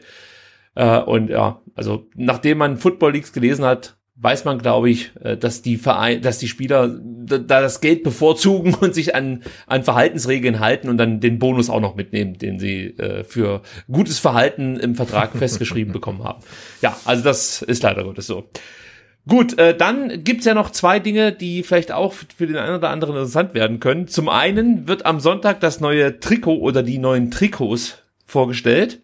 Da gab es so einen kleinen Teaser im Laufe der Woche und wir sind natürlich alle gespannt, wie das Trikot aussieht. So einen richtigen Leak gibt es bislang noch nicht. Mir wurden verschiedene Konzepte ja erklärt. Ich möchte mich da aber ein bisschen bedeckt halten, muss ich an der Stelle sagen, weil ich am Ende natürlich nicht genau weiß, ob ich zum einen verstanden habe, wie das Trikot aussieht, denn ich habe kein Foto gesehen. Mir wurde es wirklich nur erklärt und ich habe das gleiche dann den Sebastian vorhin erklärt und wir sind beide zu der Erkenntnis gekommen, dass wir nicht so genau wissen, wie es aussieht. also es soll wohl so sein, dass das, das Heimtrikot klassisch gehalten ist, so wie man sich es halt vorstellt, weiß-roter Brustring und dann soll es wohl noch ein spezielles drittes Trikot geben, das dann eher schwarz ist, so wie auch in dieser Saison, aber dann, ich sag mal, vielleicht noch so ein, so einen kleinen Hingucker beinhaltet. Und so grob möchte ich es dann einfach mal fassen. Nicht, dass ich jetzt hier kompletten Bullshit erzähle. Am Sonntag sind wir ja eh schlauer. Von daher freut euch auf ein diskussionswürdiges drittes Trikot, auf ein klassisches Heimtrikot Und ähm, ja, wie das normale Auswärtstrikot aussehen wird, das weiß im Endeffekt kein Mensch. Mal gucken, wie es dann am Sonntag uns präsentiert wird. Und äh, die zweite wichtige Nachricht ist natürlich der Spielplan. Der wird am 7.8., also der Bundesliga-Spielplan, Plan, der wird am 7.8. veröffentlicht. Das ist ein Freitag. In der Regel passiert das um 12 Uhr. Und ich fand es jetzt zum Beispiel in der zweiten Liga nicht ganz so wichtig, gegen wen wir als erstes, zweites und drittes spielen, aber in der Bundesliga finde ich schon enorm wichtig. Gerade auf, als Aufsteiger möchtest du dann vielleicht nicht ähm, dann direkt, weiß ich nicht, äh, drei gute Heimmannschaften als erstes ähm, als Gegner haben, also dreimal auswärts gegen, gegen gute Heimmannschaften und zu Hause dann gegen zwei, weiß ich nicht, Europa League Aspiranten oder so ja, spielen müssen. Definitiv, ja deswegen, also das wird dann schon spannend zu sehen sein, gegen wen der VfB die ersten fünf, sechs, sieben Spiele bestreitet. Und äh, wir werden natürlich dann in der, rauf, in der darauffolgenden Woche im Podcast ausführlich darüber sprechen, welche Auswirkungen dieser Spielplan vielleicht auf äh, ja, die Erfolgschancen des VfB Stuttgart in der Bundesliga-Saison haben werden. Aber das sind auch noch zwei Termine, die, glaube ich, jeder VfB-Fan sich rot ankreuzen muss im Kalender. Sonntag Trikotvorstellung und dann siebter, achter Spielplan für die kommende Bundesliga-Saison. Ja, vor allem die Trikots. Ich hol mir alle drei für jeweils 90 Euro, egal wie sie aussehen. Mit Santi-Flock. Ja, natürlich. Logisch, ja. In M. so als Ziel einfach ein M-Trikot, stimmt. Das könnte ich, ja, ich brauche ich brauch Motivation, ja. das funktioniert auf jeden Fall. Oder für deinen Sohn dann später mal. ja. Ich glaube, ich glaub, dem passt jetzt schon M. Ich meine, der ist, äh, der ist acht, aber der passt jetzt schon rein, ja. Okay. Also ich weiß nicht, wann ich das letzte Mal ein M gepasst habe. Das ist schon lange her. Ähm, aber vielleicht kann ich mir dann L vornehmen. Also das ist dann vielleicht ein Ziel, das ich erreichen könnte. Gut, ein weiteres Ziel, Mensch, jetzt kommt eine Überleitung. Ein weiteres Ziel ist es, dass äh, bald wieder Zuschauer im Stadion ähm, sein dürfen. Da haben wir ja letzte Woche schon drüber gesprochen und ähm, haben angekündigt, dass die DFL sich nochmal zu einer Mitgliederversammlung treffen wird. Jetzt ist auch bekannt, wann diese stattfinden soll, nämlich am kommenden Dienstag, also am nächsten Aufnahmetag sozusagen, Sebastian, äh, soll es eine weitere Mitgliederversammlung geben und man möchte da diverse Vorschläge diskutieren und es wird auch vier Abstimmungen, mindestens vier Abstimmungen geben über konkrete Vorschläge, die die DFL eingebracht hat. Zunächst geht es erstmal darum, ob äh, man als äh, ja, DFL, also die ganzen 36 Clubs einheitlich auftreten möchte, ob es ein einheitliches Vorgehen geben wird aller Clubs. Konkret können wir ja mal auf die Punkte eingehen, die zur Abstimmung stehen. Zum einen soll darüber abgestimmt werden, dass das zehnprozentige Ticketkontingent für Gästefans bis zum Jahresende ausgesetzt werden soll. Das ist ein Punkt, über den abgestimmt werden soll äh, dafür, also dass es da zu dieser zu dieser Änderung kommt, reicht eine einfache Mehrheit. Das heißt, äh, ja, ihr könnt euch ja ungefähr denken, es müssen nicht alle dafür stimmen, sondern einfach nur mehr Vereine müssen dafür sein als dagegen. Ich denke mal, das wird man schon irgendwie hinbekommen. Aber im Großen und Ganzen ist es für mich eine Pille, ah, die ist schon schwer zu schlucken, finde ich. Also der Fußballromantiker in mir sagt halt, wenn Zuschauer im Stadion zugelassen werden, dann gehören halt einfach auch Gästefans dazu. Das gehört halt für mich irgendwo dazu. Und wenn ich sage, okay, es können, weiß ich nicht, jetzt zum Beispiel im Neckarstadion 25.000 Leute ins Stadion, ja, dann hätte ich auch kein Problem damit, wenn man dann sagt, okay, zweieinhalbtausend davon müssen halt einfach Gästefans sein. Ob die jetzt aus Stuttgart anreisen oder aus Dortmund, sage ich jetzt mal, äh, ich weiß nicht, ob das jetzt so einen großen Unterschied macht. Natürlich kann man jetzt sagen, ja, man fährt da mit dem Zug oder mit dem Bus hin und ähm, da sind dann die Leute dann ja auf engem Raum zusammen, aber das wird ja ähnlich ablaufen, wenn dann die gleichen Fans eine Woche später in Dortmund äh, ja selber zum Heimspiel fahren. Also, was ich meine, ich, ich verstehe natürlich schon, dass man hier versuchen möchte, äh, zu verhindern, dass viele viele Leute auf einem Haufen sozusagen zum Stadion fahren, aber wenn du eine Woche später dann auch wieder denselben Haufen in Dortmund hast, was, was macht das für einen Unterschied? Ja, nee, das ist richtig. Also, äh, äh, es ist ein ganz, ganz schwieriges Thema. Ne? Auf der einen Seite, ähm, ja, bin ich auch ein Freund davon, irgendwie Abstand zu halten und die Regeln einzuhalten, aber ähm, auf der anderen Seite, ja, wirkt halt nicht immer ähm, konsistent irgendwie die Entscheidung. Ja, das ist mein Problem. Also äh, ich, ich, ich verstehe jetzt hier nicht ganz, warum man sagt, okay, Zuschauer ja, 25.000, aber äh, die zweieinhalbtausend, die normalerweise aus Dortmund, wenn wir bei dem Beispiel bleiben, mit nach Stuttgart fahren dürfen, die dürfen jetzt halt nicht kommen. So, Ja. weil äh, im Zug würde man sich anstecken und im Bus oder weiß der Kuckuck im Auto. Aber wir haben letzte Woche drüber gesprochen, wenn da Jungs aus Kon äh, oder natürlich auch Frauen aus Konstanz hier hochbrettern im, äh, weiß ich nicht, am besten noch im Golf 3, ja, und sitzen da zu fünft im, in der in der Kiste, dann hast du auch die Gefahr, dass sich da Leute anstecken. Also äh, es wird wahrscheinlich so kommen, dass man sich dafür entscheidet, dass dieses äh, Gästekontingent ähm, ja, ausgesetzt wird bis zum Ende des Jahres, aber ich begrüße es nicht unbedingt. Keine Stehplätze ist ein weiterer Abstimmungspunkt. Auch hier reicht eine einfache Mehrheit, wie auch bei den anderen oder bei den nächsten zwei Punkten, die wir noch besprechen werden. Dieses ähm, Stehplätze-Kontingent soll bis zum 31. Oktober ausgesetzt werden. Jetzt hier in Stuttgart kann ich eher damit leben, weil wir halt die Möglichkeit haben, in der Cannstatter Kurve die Sitze auszuklappen. Ja. Ja, also deswegen behaupte jetzt einfach mal, es wäre jetzt kein großes Problem, wenn man sagt, ja, die Sitze kommen raus und dann äh, dürfen halt, weiß ich jetzt gar nicht, äh, nur noch 6000 Leute äh, im unteren Rang der Cannstatter Kurve Platz nehmen oder ich weiß jetzt nicht genau, wie da die Kapazitäten dann wären. Aber ich denke mal, man weiß ungefähr, auf was ich hinaus möchte. Also das betrifft den VfB jetzt nicht allzu sehr. Äh, und für die anderen Stadien würde ich Stadien würde ich es halt echt scheiße finden, wenn du dann wirklich diese Fanblöcke siehst, ja, die Stehblöcke, und die sind komplett leer. Das würde ich auch irgendwie wieder befremdlich finden. Das hat für mich dann auch wenig mit Fußballkultur zu tun. Und dann bin ich halt wieder bei dem Punkt. Wir haben mal darüber gesprochen, dass man die Rückrunde komplett durchziehen muss, damit die Vereine gerettet werden. Und damals klang so ein Stück weit durch im April, dass man, wenn man die Saison drüber rumgebracht hat, dass man dann vielleicht erstmal abwartet, wie sich entwickelt mit Corona, so dass man die kommende Saison wirklich mit Fans starten kann. Und ich habe jetzt wieder das Gefühl, dass man das dann doch sehr wohlwollend akzeptiert hat, der seitens der DFL, wie das gelaufen ist bei den Corona-Spielen und äh, dass man jetzt da auch gar nicht so sehr dafür kämpft, vielleicht dann einfach, meine, das wurde jetzt ja eh entschieden, aber einfach die Saison vielleicht noch ein Stück weiter nach hinten zu schieben. Und dann wäre es vielleicht möglich gewesen, eben dann auch mit Stehplätzen zu beginnen. Also wenn man jetzt davon spricht, dass ab 31. Oktober nochmal neu entschieden wird, dann geht man ja wahrscheinlich davon aus, dass es überhaupt ja Grund zum Optimismus gibt und man wirklich dann ab 1. November äh, wieder Stehplätze anbieten kann. Und da kann man natürlich jetzt die Frage stellen, warum habt ihr denn nicht grundsätzlich bis zum 31. Oktober gewartet? Geht es nur um diese blöde EM, die da ansteht, die eh keine Sau interessiert, ja, also oder diese diese unsägliche Nationalmannschaft, die im Nations äh, Cup oder was weiß ich, wie der Quatsch da heißt, äh, ihre Spiele bestreiten muss. All das interessiert doch eigentlich den gewöhnlichen Fußballfan gar nicht, ja.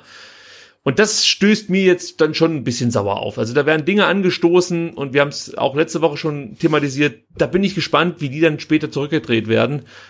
Äh, die weiteren zwei Punkte, die wir jetzt hier noch besprechen, sind da für mich natürlich auch noch zwei, die, die äh, da mit reinfallen. Zum Beispiel kein Alkohol. Ja, auch darüber soll abgestimmt werden, dass bis zum 31. Oktober im Stadion der Alkohol verboten wird. Auch hier kann man fragen, warum? Was, was soll das bezwecken? Also wenn du im Stadion nicht trinken darfst, aber davor zum Beispiel. Also Ja, ich, ich frage mich da auch, also ich halte die DFL ähm, für vieles, aber ich halte sie nicht für unpragmatisch, ja. Und warum vergrätzt du dann irgendwelche Biersponsoren? Also jetzt, ne, Stuttgarter Hofbräu ist zur jetzt anstehenden Saison der, der Biersponsor vom VfB Stuttgart und jetzt heißt es, okay, es können dann vielleicht wieder 10 oder 20.000 Leute ins Stadion, aber es wird kein Bier ausgeschenkt oder kein alkoholisches Bier. Ähm, also das ist ja äh, dann Ne? Also ich verstehe nicht, warum man Sponsoren vergrätzt und ich verstehe auch auf der sachlichen Ebene nicht, ähm, warum das helfen soll, ähm, um die Verbreitung des Virus irgendwie zu beschränken, wenn man kein Bier mehr trinkt. Also das äh, geht mir nicht so richtig in den Kopf. Ja, das nächste ist dann wahrscheinlich, dass man einen Alkoholtest machen muss, bevor man ins Stadion geht, wenn man da vortrinken könnte. Also, das sind schon, sind so schon, sind schon so Entwicklungen, äh, ja, die begleite ich mit etwas Bauchschmerzen, weil ich nicht so genau weiß, ob das dann vielleicht grundsätzlich Auswirkungen auch äh, Auswirkungen auf die Zukunft haben könnte.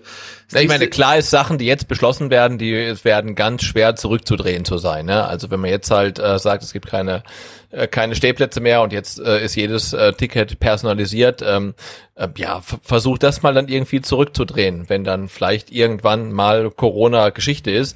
Ähm, das wird ganz schwierig werden. Also das Gute ist, dass alles zeitlich begrenzt ist. Also die Abstimmung äh, be, be, beinhaltet ja diese zeitliche Begrenzung, eben der zum Beispiel keine Stehplätze, kein Alkohol bis zum 31. Oktober.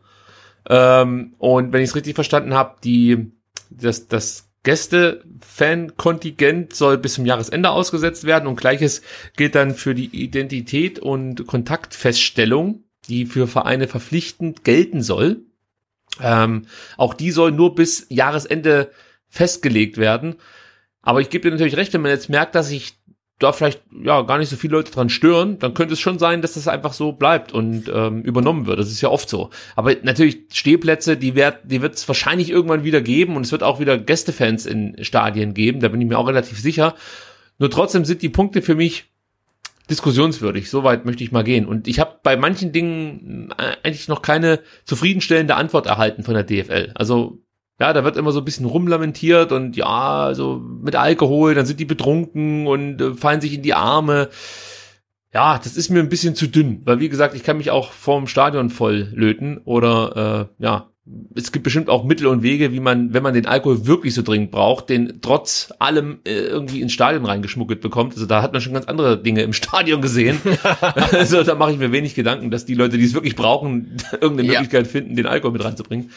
Ja, aber gerade wenn es ja natürlich eben zu Identitäts- und Kontaktfeststellungen geht, jo, da muss man, glaube ich, jetzt wirklich genau aufpassen, ähm, dass man das dann irgendwann auch wieder ja, zurückdrehen kann. Äh, also ich hoffe, dass es da vielleicht von dem einen oder anderen Verein äh, bei der Mitgliederversammlung dann auch nochmal einen Wortbeitrag gibt, dass man vielleicht auch nochmal einwirkt und auch ein Zeichen nach außen sendet. Wir haben das für euch mehr oder weniger mit auf dem Schirm. Also wir tragen das jetzt hier nicht alle mit, wäre für mich schon mal ein positives Zeichen. Also wenn diese ganzen, ganzen Abstimmungen wirklich einstimmig beschlossen werden, dann verliere ich fast schon den Glauben. Also ich hoffe da schon noch auf die ein oder anderen, vielleicht dann auch kleineren Vereine und Vereine mit Moral, die sich dann äh, symbolisch eben gegen diverse Verbote stellen werden, weil sie eh wissen, dass es durchgewunken wird, aber man möchte hier ein Zeichen setzen. Also das hoffe ich. Und ich hoffe jetzt auch mal, dass wir dann nächste Woche schon darüber sprechen können, welche Beschlüsse ähm, ja, gefasst worden auf dieser Mitgliederversammlung.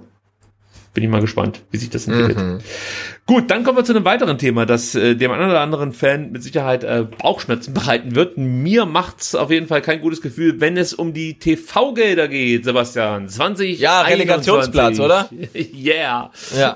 Also, ich habe mir die Mühe gemacht und habe mir das dann wirklich mal äh, lange angeschaut ja, du hast den Rechenschieber rausgeholt. Ich habe ne? den Rechenschieber alles ausgerechnet und zusammengetragen. Wahnsinn. Und wenn es um Zahlen geht, wisst ihr wie immer ohne Gewehr und wahrscheinlich falsch. also, aber grundsätzlich kann man festhalten, insgesamt werden in der Saison 2021 1,2 Milliarden Euro aus der nationalen Vermarktung ja, der Medienrechte an die 36 Profivereine ausgezahlt. Das sind ungefähr 183,5 Millionen Euro weniger als geplant. Also national insgesamt sind es äh, 237,5 Millionen Euro weniger als geplant. Da kommen wir nachher noch drauf zu sprechen, was das international für Auswirkungen hat. Äh, außerdem hält die DFL 30 Millionen Euro zurück und zwar für Auswirkungen der aktuell laufenden Corona-Pandemie. Da weiß man ja noch nicht so richtig, wo geht das hin. Äh, müssen wir da vielleicht nochmal den einen oder anderen kleineren Club retten oder braucht es grundsätzlich einfach Rücklagen, auf die wir zugreifen können, sollte es dann irgendwann mal soweit sein und äh, die Saison müsste unterbrochen werden. Äh, weitere 15 Millionen hält die DFL zurück für eventuelle notwendige neue Hygiene- und Stadionkonzepte. Also denkt man schon so ein bisschen vor. Ich weiß nicht, ob man dann Glasboxen irgendwie in die Stadien stellen möchte oder so.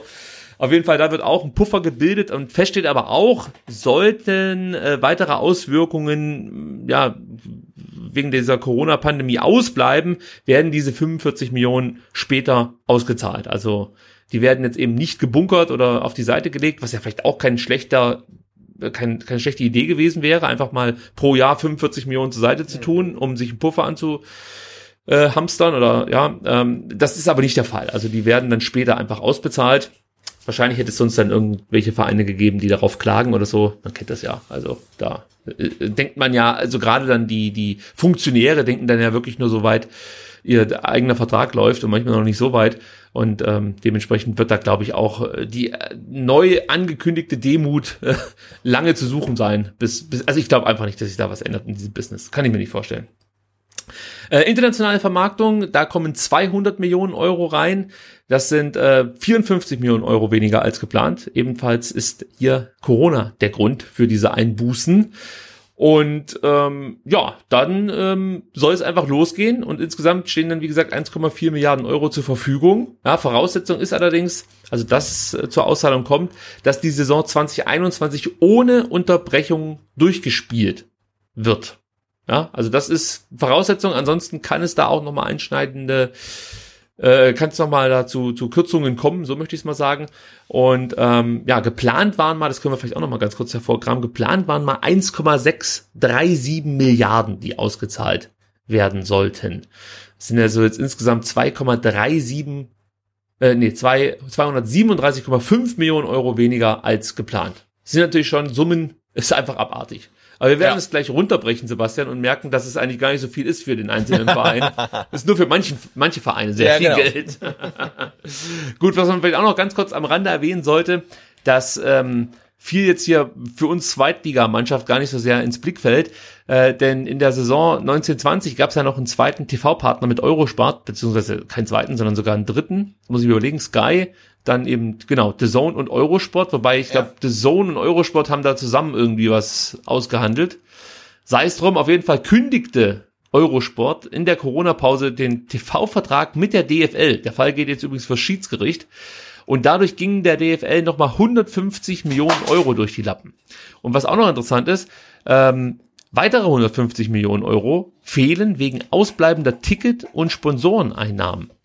Das ist auch etwas, äh, da wusste ich gar nicht, dass sich das auf die DFL nochmal auswirkt. Mhm, also muss der, ne? ja, muss der Verein dann nochmal was abtreten oder die Vereine an sich oder weißt du wahrscheinlich auch nicht, aber das hat mich dann. Nee, weiß ich nicht, aber das, scheint ja schon eigentlich eher Vereinssache zu sein oder Clubsache zu sein. Ähm, aber dass das die DFL betrifft, ähm, erstaunt mich dann auch äh, ein wenig. Ja, ja also da waren es dann praktisch in der letzten Saison auch schon deutlich weniger als geplant. Äh, 20, äh, 1920 waren eigentlich 1,495 Milliarden an TV-Einnahmen geplant. Am Ende wurden aber nur 1,195 Milliarden ausbezahlt. Ja, harte Zeiten für die diversen Vereine. Und wir erinnern uns auch noch alle, an ähm, den Hokuspokus, der da plötzlich im, äh, wann war es, im Februar beziehungsweise im März vor sich ging, als es hieß, ja, also wenn ihr jetzt diesen, ich glaube der 26. Spieltag war es, wenn ihr den nicht spielt, dann gibt's die letzte Rate nicht. Und alle schauten sich an, was? Was? Die TV-Gelder werden in Raten ausbezahlt? Das wussten wir ja gar nicht. Also die meisten wussten es, glaube ich, nicht. Ähm, aber es war so, im August, November, Februar und Mai kassierten die Vereine jeweils ähm, eine Rate. Also insgesamt gab es vier. Und ähm, das soll es in Zukunft nicht mehr geben. Also da hat man daraus gelernt. Äh, es wird in Zukunft zwölf Raten geben. Und wie die aufgeteilt wurden, Sebastian, das ist auch wieder abenteuerlich, muss man fast schon sagen. Man könnte hier jetzt einfach sagen, man nimmt diese 1,4 Millionen Euro und teilt die durch 12. Nein. 12, ja. So einfach ist es so einfach. Ja, okay. Es gibt unterschiedliche Chargen. Zum einen geht's los. Am 6. August gibt es 70 Millionen Euro für jeden Verein, äh, nicht für jeden Verein, werden insgesamt 70 Millionen Euro für alle Vereine ausbezahlt. Ähm, die sind dann für Juli gedacht und so geht's dann auch weiter im September, Oktober, November und Dezember. Also da gibt's jeweils 70 Millionen Euro Anfang des Monats. Dann gibt's am 31. Dezember nochmal für alle Vereine 160 Millionen, also nochmal nicht für jeden Verein, sondern für alle 36 Vereine anteilsmäßig werden 160 Millionen ausbezahlt. Also als Jahresendbonus quasi. Damit man aber richtig auf dem Wintertransfermarkt ja. zuschlagen kann. Genau. Ja. Gut. Und jetzt, pass auf, jetzt kommt's aber. Also am 31. Dezember gibt's 160 Millionen und der eine oder andere wird sich natürlich dann denken, ja, was, was, was soll ich da mit meinen, also weiß ich nicht, wenn du davon zwei Prozent bekommst, was soll ich denn mit diesem bisschen Geld da machen? Deswegen gibt's Anfang Januar gleich nochmal 130 Millionen obendrauf. So. so. Und dann geht's weiter Februar, März, April, jeweils 130 Millionen und im Mai und im Juni gibt's dann nochmal 85 Millionen, die äh, unter diesen 36 Vereinen ähm, verteilt werden. Also das ist jetzt das neue Zwölf-Raten-Modell. Warum man das so wählt und eben nicht dann äh, einfach ja, zwölf gleiche Raten verteilt, keine Ahnung, aber so machen sie es halt. Äh, an und für sich ist das, denke ich mal, der richtige Rückschuss daraus, dass dann der ein oder andere Verein im Mai schon die Rate für den kommenden August verwendet hat. Grüße an Schalke. Ähm, also von daher finde ich, finde ich diese Herangehensweise jetzt gar nicht so blöd.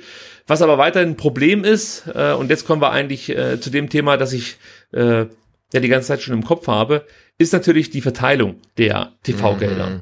Ja, das ist und bleibt ein Problem. Wir erinnern uns jetzt noch mal ganz kurz. 1,4 Milliarden gibt es ungefähr, muss man sagen, weil die, die 200 Millionen, die aus der internationalen Vermarktung kommen, ja anders aufgeteilt werden als die 1,2 Milliarden, die aus der nationalen Vermarktung kommen. Also bei der internationalen Vermarktung spielt dann auch nochmal das Abschneiden der diversen Vereine in der Champions League und in der Euro League eine Rolle.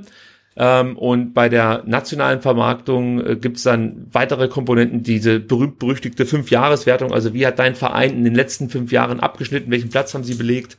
Dann ähm, spielt dann noch die sportliche Nachhaltigkeit mit rein, die Nachwuchsförderung und grundsätzlich möchte man den Wettbewerb äh, am Laufen halten. Also auch diese Komponente fließt noch in der Bemess in die Bemessung mit ein.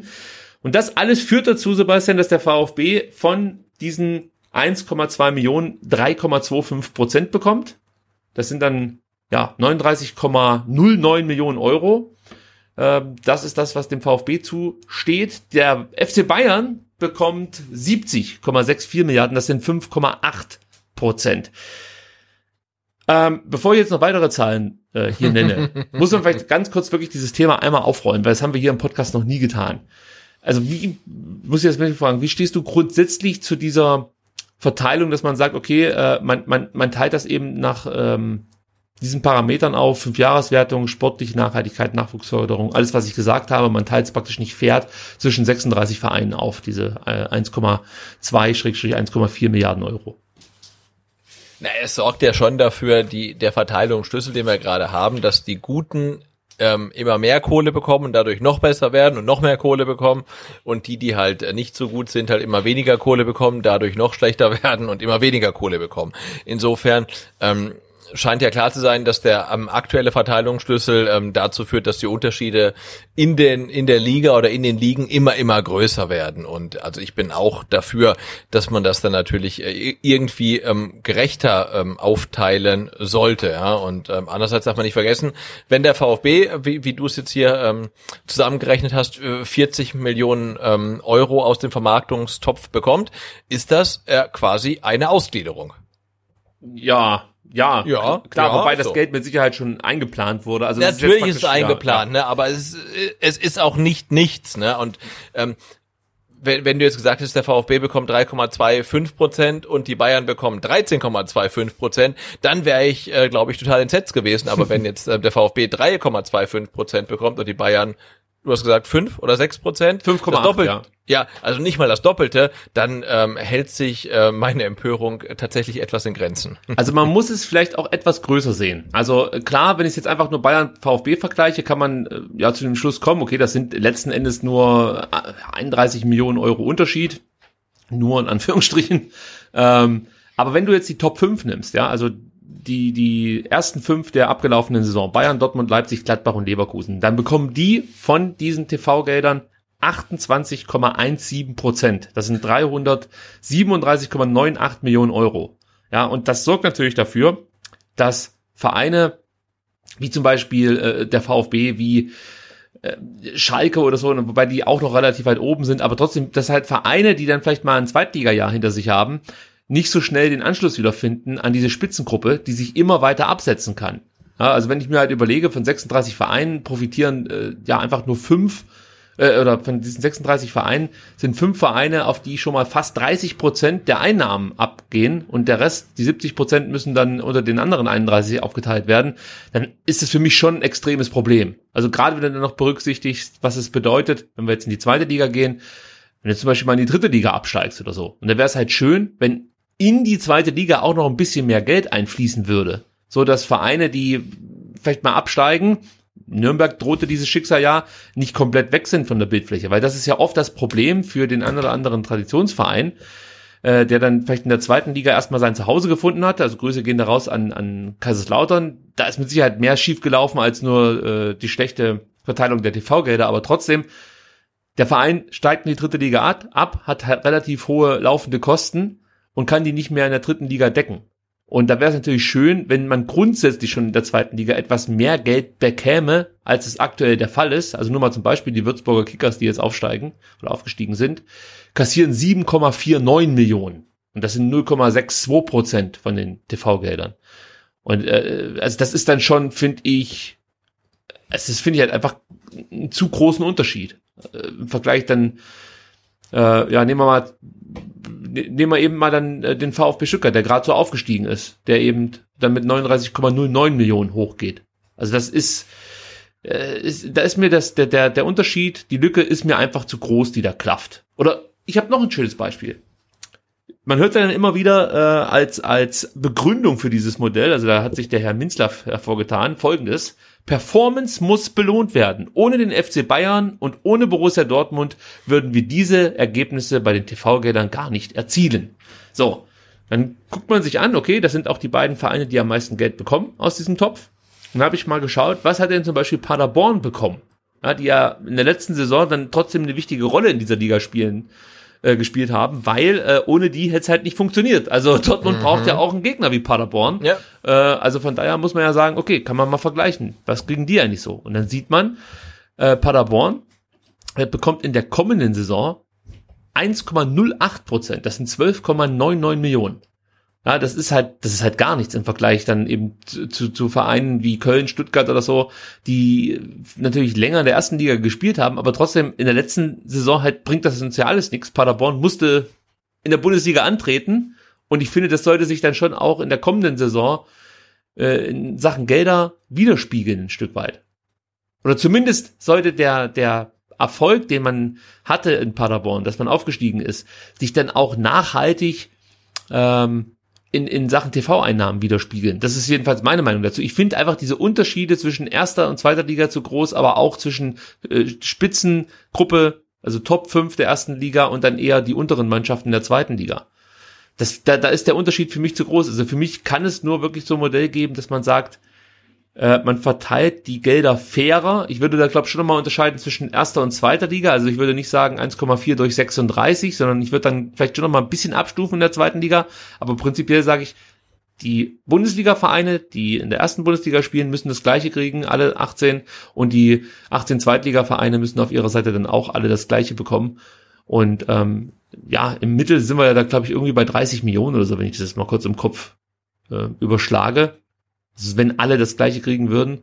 Und ja, also wenn du dir das äh, überlegst, das wäre halt schon. Genau, also ich glaube, der, der, der aktuelle Verteilungsschlüssel ist natürlich nicht dafür geeignet, ähm, irgendwelche ähm, wie soll ich sagen, Abstufung in der Liga zu nivellieren, weil er ist dazu geeignet, die ähm, ja erfolgreichen noch erfolgreicher zu machen, die erfolglosen noch erfolgloser zu machen. Aber das zerstört und, den Wettbewerb. Natürlich, ja, ja, klar. Und, und also warum gucke ich mir denn an? Ja, eben, nee, äh, das ist die Frage, das ist ja der Grund, warum gucken wir uns das nicht mehr an, ne? Ich habe es gerade gesagt, also was halt dann die, die Bayern oder Dortmund oder Leipzig da oben machen, das ist mir mittlerweile echt komplett egal. Also es interessiert mich schlichtweg nicht mehr, weil es ist klar, dass sie wieder da oben landen, ne? weil sie am erfolgreichsten sind und dann durch den ähm, ja, Schlüssel der TV-Gelder noch mehr Kohle bekommen und noch erfolgreicher werden. Und ähm, ja, also deswegen ist es für mich jetzt auch ehrlicherweise kein Schreckgespenst, wenn man sagt, uh, die Bayern gehen aus der Bundesliga raus in irgendeine Europa-Liga. Ja, dann sollen sie es halt machen, weil ja, sie gewinnen okay. eh jedes Jahr die Meisterschaft. Es ist mir schlichtweg Moment, egal. Also Moment, Sebastian. Ja, jetzt. Der Watzke sagte aber, wenn man versucht, das Zugpferd zu schwächen, dann mhm. schwächt man die ganze Liga. So. Was hast ja, du dem entgegenzusetzen? Äh, gar nichts. Er hat mich der Aki echt zerstört. Also da, da kann ich nichts mehr zu sagen. Ähm, aber ich würde ihm dann vorschlagen, dann sollen nicht nur die Bayern die Liga verlassen, sondern auch Dortmund oder auch noch Leipzig und ähm, dann steigen vielleicht irgendwie. Also, nee, aber äh, das ist ja wirklich meine romantische Fansicht. Aber also es interessiert mich halt einfach schlichtweg nicht mehr, wer Meister wird, weil es ist halt eh, es sind eh die Bayern halt, ne? Und ähm, ja, das ist halt, ähm, es ist schwierig. Also ich, ich finde es halt wirklich wichtig, dass es immer noch die Möglichkeit gibt, dass eben eine andere Mannschaft außer Bayern Meister wird. Damit meine ich jetzt übrigens nicht nur Dortmund, ja. Also ich würde es halt einfach äh, wichtig finden, dass alle Mannschaften mit den gleichen Voraussetzungen starten, sofern das möglich ist. Also Natürlich, der eine hat einen Sponsor, der mehr zahlt, der andere hat, äh, weiß was ich, einen besseren Scout und deswegen kann der äh, bessere Spieler an Land ziehen oder sowas. Das ist was anderes. Aber wenn es darum geht, TV-Gelder auszuschütten, sehe ich einfach keinen Grund darin, ähm, das nicht fair zu verteilen. Also ich verstehe, ich verstehe es einfach nicht, warum man das nicht hinbekommt, diese Gelder fair zu verteilen, weil eben jede Mannschaft, die in der Bundesliga spielt, den gleichen Anteil am Erfolg der Bundesliga hat. Du kannst nicht sagen, ja, nur wenn Bayern spielt, ist die Bundesliga erfolgreich. Da würde ich ein großes Fragezeichen dahinter machen. Selbst wenn Bayern und Dortmund weg sind und wir haben dann äh, aus meiner Sicht dann auch attraktive Mannschaften wie zum Beispiel Gladbach, wie zum Beispiel Frankfurt, ähm, Vielleicht wird der VfB auch mal irgendwann dazu wieder oder äh, wieder dazugehören, kann gut sein, aber früher war es ja auch so, dass Stuttgart für unterhaltsamen Fußball stand. Wenn du jetzt diese Mannschaften so nimmst, äh, kann ich mir schon vorstellen, dass diese Bundesliga auch sehr interessant sein dürfte für viele Fans, die dann eben sagen, gut, jetzt haben wir halt einfach wieder Competition äh, um die ersten vier, fünf Plätze. Nicht so wie es jetzt in den letzten Jahren war, wo du im Endeffekt genau wusstest, welche Mannschaften ähm, die ersten drei, vier Plätze belegen. Und auch dahinter hast du ja einfach diese Tendenz inzwischen, dass du dann äh, diese Retortenclubs hast, wie zum Beispiel Hoffenheim, wie zum Beispiel äh, Wolfsburg. Das hat sich ja alles inzwischen so eingerüttelt, dass die Vereine, die natürlich dann auch noch einen großen Investor im Rücken haben oder einen Förderer oder einen Mäzen oder was auch immer, äh, dass die sich ja dann sowieso schon so einen leichten Wettbewerbsvorteil zugesichert haben, der ja auch abgenickt wird, äh, also gegen jede Vorschriften, gegen jede Regeln, die man sich selber mal aufgelegt hat. Und jetzt werden die dann auch noch zusätzlich dann bei der äh, Ausstellung der TV-Gelder bevorteilt. Also als Fan ist das ein System, das zu verachten ist. Anders kann ich es gar nicht sagen. Also das zerstört für mich komplett den Wettbewerb und ähm, ja, macht es für mich wirklich schwer, da noch wirklich mitzufiebern. Also grundsätzlich mitzufiebern für, für die eigene Mannschaft auch. Weißt du, weil ich halt immer das Gefühl habe, okay, klar, wir können vielleicht höchstens irgendwie Zwölfter oder Dreizehnter werden und dann äh, ist halt einfach eine Grenze da, äh, weil das finanziell gar nicht anders mehr zu lösen ist. Also wenn, wenn die Bayern das Doppelte bekommen wie, wie der VfB, die sowieso schon äh, viel mehr Geld haben als der VfB, dann wird es halt niemals irgendwie dazu kommen, dass der VfB jemals äh, wieder um die Champions League Plätze mitspielen kann. Das sehe ich einfach nicht. Das wird es einfach nicht geben. Sehe ich nicht. Nee, das sehe ich, das sehe ich ähnlich. Also die ähm, Hierarchien sind da zementiert und äh, wenn nicht irgendeine ähm, Freak-Saison zusammenkommt, wie irgendwie, wann war es vor zwei Jahren dann in England, als dann irgendwie Leicester auf Leicester, einmal Meister ja. wird.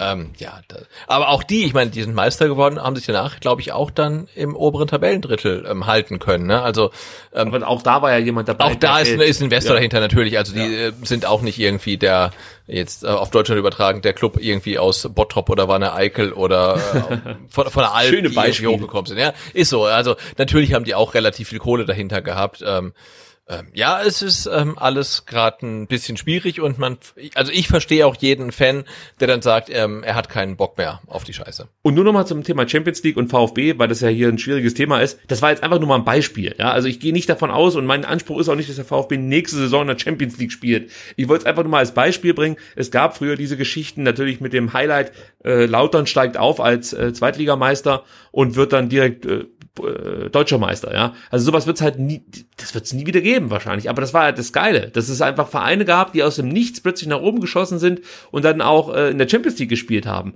Ja, Werder Bremen, Champions League, das kannst du dir heute nicht mehr vorstellen. Das war eigentlich ein Verein, der da regelmäßig seinen Platz gefunden hat. Das war mehr oder weniger klar. Bremen spielt in der Champions League. Und jetzt siehst du, dass es eben äh, Vereine gibt wie Leipzig, wie Leverkusen, äh, wie Hoffenheim, die da ständig Millionen von irgendwelchen Vögeln reingepulvert bekommen und zusätzlich dann auch noch von den TV-Einnahmen äh, profitieren, die dann solche Vereine äh, von den inter internationalen Rängen verdrängt haben. Und das, das kotzt mich als Fan extrem an. Also das ist für mich ein Missverhältnis, an dem man arbeiten muss. Und ein erster Schritt ist aus meiner Sicht, dass die TV-Gelder fair vergeben werden und ähm, vor allen Dingen brauche ich so eine Scheiße nicht wie von Watzke oder auch von Minzlaff oder auch von dem anderen, Bayern-Vertreter, der ständig behauptet, ja, ohne die, die Bayern und ohne Dortmund und so, da würde das alles nicht funktionieren und wir müssen auch daran denken, dass die, dass diese Vereine dann international was reichen, reißen. Das ist mir ganz ehrlich gesagt völlig Latte. Ja, also wenn Bayern jedes Mal in der Champions League in der ersten Runde ausscheidet, das interessiert mich wirklich ein Scheiß. Ganz ehrlich. Also, ich, ja, aber ich, hab, ich habe ja gesagt, also, es hat äh, wirklich, ich, ich, ich habe heute den, den, den Kicker von gestern aufgeschlagen,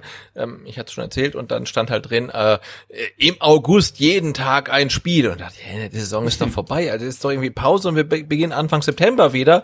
Und dann habe ich gemerkt, oh scheiße, ja klar, irgendwie Europapokal, ähm, also ähm, Euroleague und Champions League sind auch gar nicht ausgespielt, aber es interessiert mich echt null mittlerweile, ne? es ist mir echt komplett egal, also auch so vor dem Hintergrund, dass dann irgendwie Manchester City City gesperrt wird, nee, doch nicht gesperrt wird und ähm, Ach, das ja, ist das ja ist, auch der Das ist ja eine, eine komplette Farce einfach und ja. wer jetzt die Champions League gewinnt, ist mir äh, tatsächlich völlig egal und ich glaube auch, wenn im August jetzt jeden Tag europäischer Fußball kommt, dann werde ich es vermutlich schaffen, fast jeden Tag keinen europäischen Fußball zu gucken, ähm, weil ich mich total darauf freue, wenn die Bundesliga-Saison wieder losgeht im September mit dem VfB Stuttgart und was zwischendurch passiert, ähm, geht mir dann echt äh, ganz herzlich am Arsch vorbei.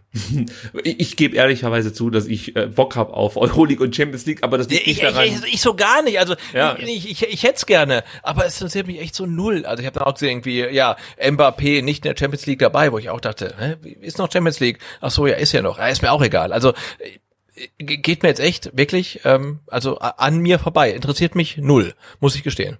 Das spricht halt nicht mehr meine Fanader an, sondern mein, mein Fußball-Nerdtum eher. So, was, was, was können die anderen Ja gut, und diese, dieses, können die dieses, dieses? Fußball, dieses Fußball-Expertentum, was du ja dann hast, das äh, geht Nein, ja Moment. sowieso. Da, da, das muss ich ja widersprechen, nicht. Sebastian. Also Fußball-Expertentum habe ich definitiv schon hundertmal Ja. gar nicht. Aber ich liebe es, mir dann einfach Spiele anzugucken ähm, und zu verstehen, was machen die jetzt besser als zum Beispiel meine Mannschaft. Und gerade wenn es um Champions League geht, kann ich mir da einiges angucken, Ja, gut, was die gut, so gut, besser gut, machen. Und dann stehe ich halt einfach drauf, wie dann äh, da diversen, die diversen Fußballer so kicken. Da, da habe ich dann einfach Bock drauf, muss ich ganz ehrlich sagen. Aber das ist auch nicht immer der Fall. Also was mich zum Beispiel auch nervt, ist diese ähm, Gruppenphase in der Champions League, wo äh, für mich einfach der, der Leistungsunterschied viel zu groß ist. Also wenn du die einzelnen Gruppenspiele siehst, da gibt's halt jeweils zwei Mannschaften, die alles wegknallen und die dann höchstens ein Motivationsproblem haben und deswegen Spiele verlieren. Aber rein von dem, was auf dem Platz gezeigt wird, hast du halt echt manchmal das Gefühl, da spielt eine Zweitligamannschaft gegen eine Erstligamannschaft und das Ja. ist dann auch nicht schön. So, also auch hier würde ich es irgendwie cooler finden, wenn es wirklich so einen Landesmeisterwettbewerb wie früher gab. Vielleicht bin ich da auch wieder zu romantisch veranlagt. Na, ein Traum. Ja, aber das war halt cool. Also für mich war das cool, genauso wie Pokal der Pokalsieger. Das waren für mich Wettbewerbe, äh, die fand ich einfach noch geil. Oder auch eine Euroleague oder damals UEFA Cup, wo es halt nur ähm, K.O.-Runden gab. Das war für mich das Salz in der Suppe, muss ich ganz ehrlich sagen. Das hat für mich den Reiz ausgemacht, mich unter der Woche hinzusetzen und Spiele zu schauen. Aber was ich jetzt zum Beispiel überhaupt nicht mache, sind Euroleague ähm, Ligaspiele mir anzuschauen. Also das schaue ich erst, wenn K.O.-Spiele anstehen. Ja, ja, vor allen Dingen, ja, Gruppenphase, ne, ist, glaube ich, echt der Tod jedes Wettbewerbs. Also wenn eine Niederlage nichts bedeutet, ja, das war, ja, wir sind halt schon, wir sind halt schon alte weiße Männer, ähm, aber damals, nee, aber äh, irgendwie Europapokal der Pokalmeister oder Europapokal der Landesmeister und alles im K.O.-Verfahren, ne? Und jedes Spiel war echt richtig wichtig. Das hat echt noch Spaß gemacht, aber jetzt so, ja, ist ein bisschen schwierig manchmal. Jetzt guck mal auf das Transfer-Update, Sebastian. Ja, Also wir haben heute nicht so viele Themen, das merke ich schon. Unsere Sendezeit ist äh, heute deutlich kürzer, als das sonst der Fall ist. Und trotzdem gibt's ein kleines Highlight. Ich weiß nicht, ob du es gehört hast. Olaf hat sich mal wieder zu Wort gemeldet. Er ja, ist hab, mal ich, wieder ich hier. gehört, ja. Ja. Oh, hat's glaube ich jetzt. Entweder hat er sich jetzt unsichtbar gemacht, aber das wäre sehr überraschend. Ich glaube, meine Frau hat schnell die Tür geöffnet und, und die Katze ist raus. das gibt's ja gar nicht. Nee, Katze ist weg. Okay, gut, Genau, zurück zum Katze, Kat, Katze ist weg, Kobel ist da. erlaube mir noch einen kurzen Exkurs, Sebastian. Am Montag waren wir im Tierheim. Meine Tochter, meine Mutter und ich, denn meine Mutter wollte sich einen Hund zulegen. Äh, Klappt leider nicht, weil die Vermieter sagen nix. Hunde gibt's bei uns nicht in der Bude. Ähm, lass das Tier mal im Tierheim. Wobei das so ein, also das muss ich auch noch erzählen, so eine süße Hündin ist, die auch nicht sonderlich ja als clever verschrien ist und einfach ein, liebes Tier, das einfach Pech hatte. Die Vorbesitzer haben sich getrennt, keiner wollte den Hund übernehmen. Meine Mutter hat sich sofort ins Tier verliebt. Das Tier in meine Mutter. Ihr kennt die Story. Auf jeden Fall war jetzt meine Tochter mit dabei am Montag und es war Liebe auf den ersten Blick, auch zwischen Hund und meiner Tochter, was zu dem Problem führte, dass der Hund hier mal mit zu uns kommen sollte. Ja, also sie wollte praktisch meiner, meiner Frau den Hund zeigen. Und ich war mir nicht ganz so sicher, weil wir haben ja hier so eine Katze, die sich ab und zu auch mal bemerkbar macht. Und trotzdem habe ich dann gesagt, komm, pack den Hund ein. Wir fahren zu uns und präsentieren den Hund. Und die Tür öffnete sich und ich habe meinen Olaf schon in vielen Lebenslagen beobachten dürfen. Aber das war ein absolutes Highlight, wie diese Katze wirklich alle urtierischen Instinkte äh, sofort eingeschaltet hat, gefaucht hat, einen Buckel gemacht hat, wie ich es noch nie gesehen habe und absolut sein Revier verteidigen wollte. Das ging so weit, dass wir sofort die Tür zugeschlagen haben und äh, mit dem Hund wieder äh, Richtung Tierheim aufgebrochen sind. Und meine Frau berichtete später, dass äh, Olaf wirklich noch mehrere Minuten an der Tür wachte, maunzte, kratzte und einfach total auf Angriff war. Also in meinem Haushalt wird es weiterhin nur eine Katze geben und äh, ich habe auch mittlerweile das Gefühl, dass diese Katze das Familienoberhaupt ist. Ja, Ja, so ich wollte gerade sagen, also, äh, also ähm, alle Rivalen werden irgendwie entweder beseitigt oder hinterlassen das o Orakel traumatisiert, oder? Also Mann, Mann, Mann, Mann, Mann. Die Mäuse, die es nicht mehr gibt. Ja, die dritte Generation auch schon weg. Ja. Ja, ja, ja, ja, ja, ja. Aber ich kann nicht beruhigen, Mäuse sind kein Thema mehr bei uns. Das ähm, äh, ja, Mäusegehege, möchte ich mal so sagen, wurde äh, weitergegeben. Wir haben es einfach aufgegeben. Also es, es muss entweder hier bei uns an der Luft liegen oder weiß nicht, haben wir die falschen Mäuse gekauft. Ich kann es dir nicht erklären. Also ich Auf kann euch Fall, e ja. noch ähm, e eventuell ähm, ähm, äh, Meerschweinchen empfehlen, weil unsere sind mittlerweile größer als die Katze. Also fast jedenfalls. Gut, passen die äh, in so einen Mäusekäfig? ja, es wird, es wird schwierig, wird schwierig. Wird Nein, schwierig. wir lassen das. Wir, wir haben beschlossen, ein Olaf reicht, der äh, ja, hat ja eigentlich genügend Aufmerksamkeit und das sollte auch so bleiben. Und vielleicht gibt es ja in der kommenden Saison dann endlich wieder ähm, den Olaf mit seiner Orakelshow. Ja, bitte, bitte, bitte. Mal gucken, ob wir das hinbekommen. Gut, das war jetzt aber wirklich ein großer Exkurs. Drum ja. würde ich sagen, gehen wir jetzt wirklich dazu über, äh, uns die Transfers anzugucken, die es in dieser Woche gab. Ja, vor allem, die wir heute, heute lo genau, los waren halt. Genau. Ne? Wahnsinn. Also letzte Woche haben wir, glaube ich, irgendwie ähm, den falschen Aufnahmezeitpunkt erwischt, weil danach haben sich ja die Ereignisse überschlagen. Naja, es aber waren glaub, die Co-Trainer.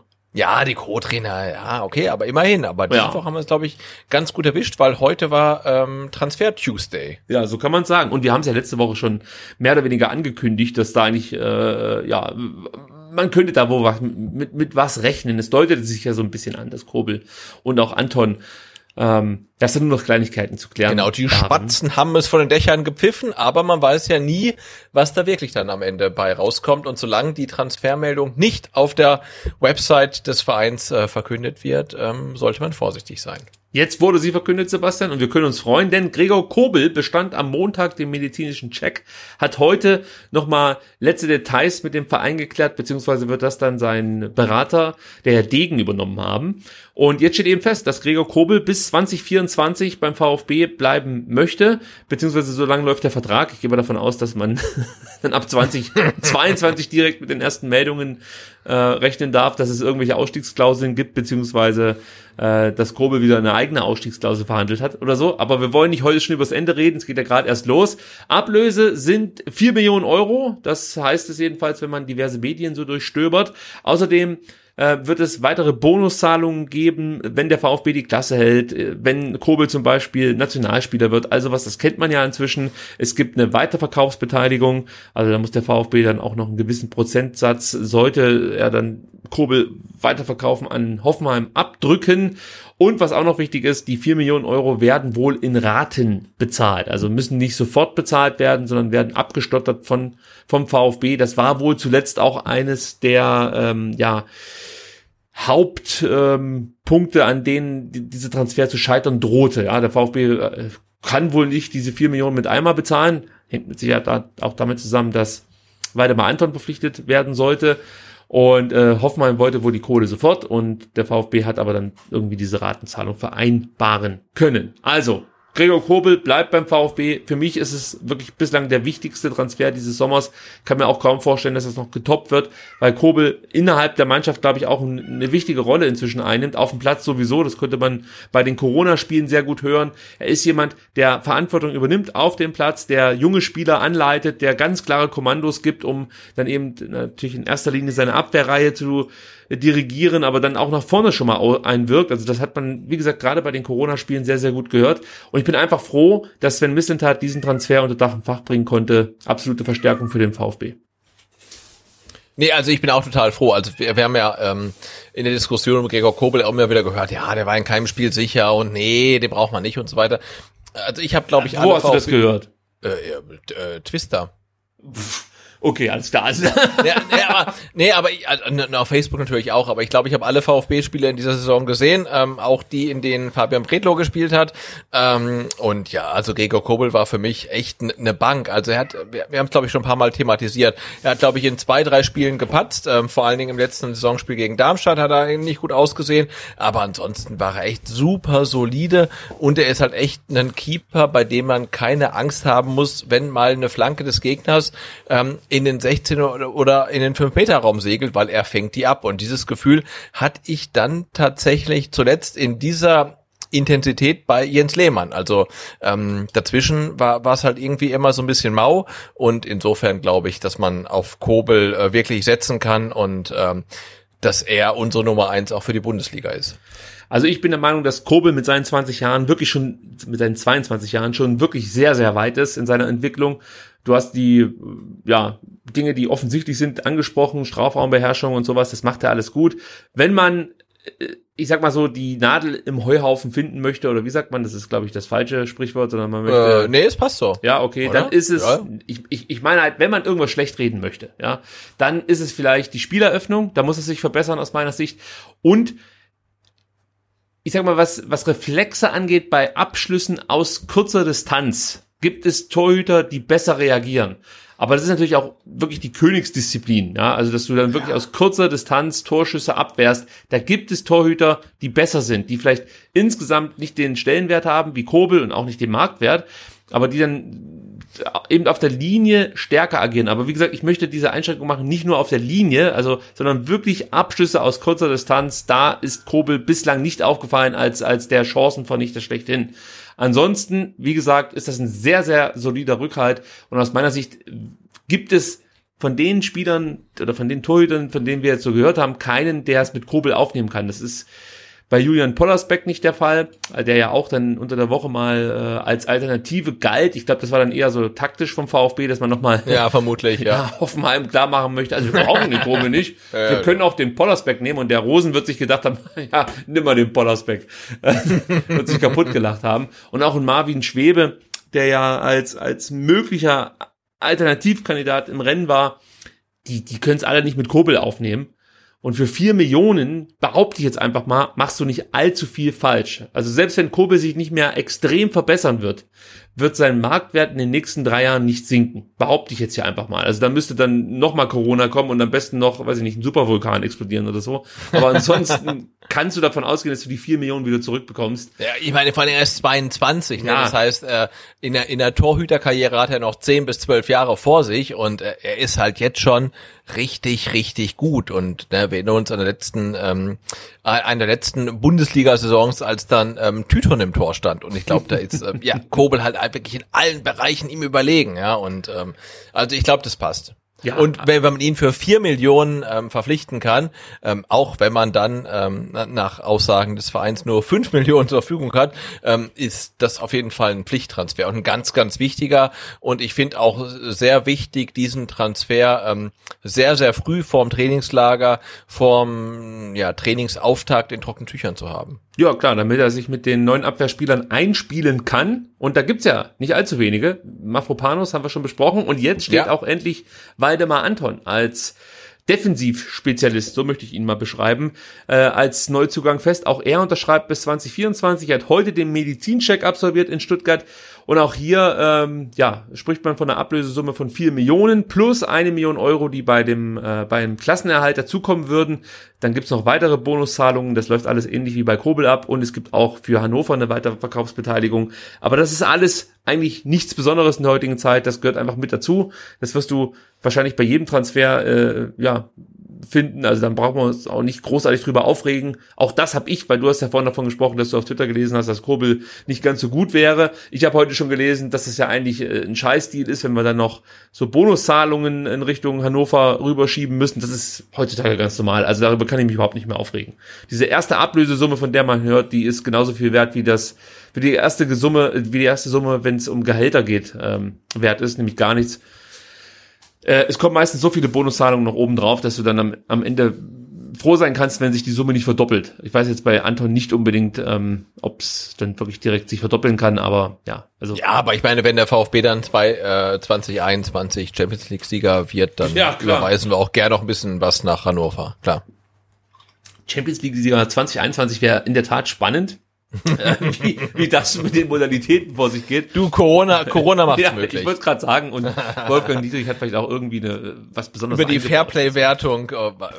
Gerade da. Das kriegen wir, ja, ja, das kriegen wir schon hin. Also Rücken Nummer zwei für Waldemar Anton in der kommenden Saison. Und auch er hat was Schönes gesagt. Ähnlich wie das ja der Percht heute gemacht hat bei seinem Amtsantritt hier in Stuttgart. Sagt Anton, ich freue mich sehr, dass, äh, dass, dass es mit dem Wechsel geklappt hat. Es gab verschiedene Möglichkeiten, aber für mich war sehr schnell klar, dass ich unbedingt zum VfB kommen will. Der VfB ist ein Traditionsclub, der den Menschen in der Region etwas bedeutet. Ach, einfach. Ah. Ja, einfach wunderbar. Und Ja. äh, vielleicht auch hier nochmal ein kleiner Exkurs, wie das so abläuft in Sachen Transfer. Ähm, ja, Tätigkeiten. Da fand ich es ganz interessant. Am Montag war ja Nadia Kama, das ist der Berater von Anton, noch in Hannover. Übrigens ist der tätig für diese AKA Global äh, Berateragentur, die Arthur Beck ja unter seiner Fittich hat. Der Bruder Oh, von okay. ähm, Andi. Andy Beck, genau. Ja. Ähm, und der war am, am Montag in Hannover und hat dann nochmal mit Gary Suber gesprochen, dem Sportdirektor von Hannover. Und danach wurde Gary Suber auf dieses Gespräch eben dann ja, angesprochen und man wollte wissen, wie es so, wie so ähm, steht, weil es schon erste Meldungen gab, dass der VfB und äh, Anton sich einig wären. Und dann meinte der Zuber, nee, nee, wir sind nur im guten Austausch, da ist noch gar nichts sicher. und einen Tag später äh, ja, präsentiert der VfB dann den Neuzugang weiter mal Anton. Ja, also weiß auch nicht. Klingt erstmal merkwürdig, würde ich so behaupten. Aber wichtiger Transfer auch hier, das muss man vielleicht auch nochmal ganz kurz ausführen. Anton ist ja jetzt nicht nur der klassische Innenverteidiger, der, den du verpflichtet hast. Das ist ein Spieler, der auch im Mittelfeldzentrum spielen kann, sowohl im defensiven Mittelfeld wie auch auf der Achterposition.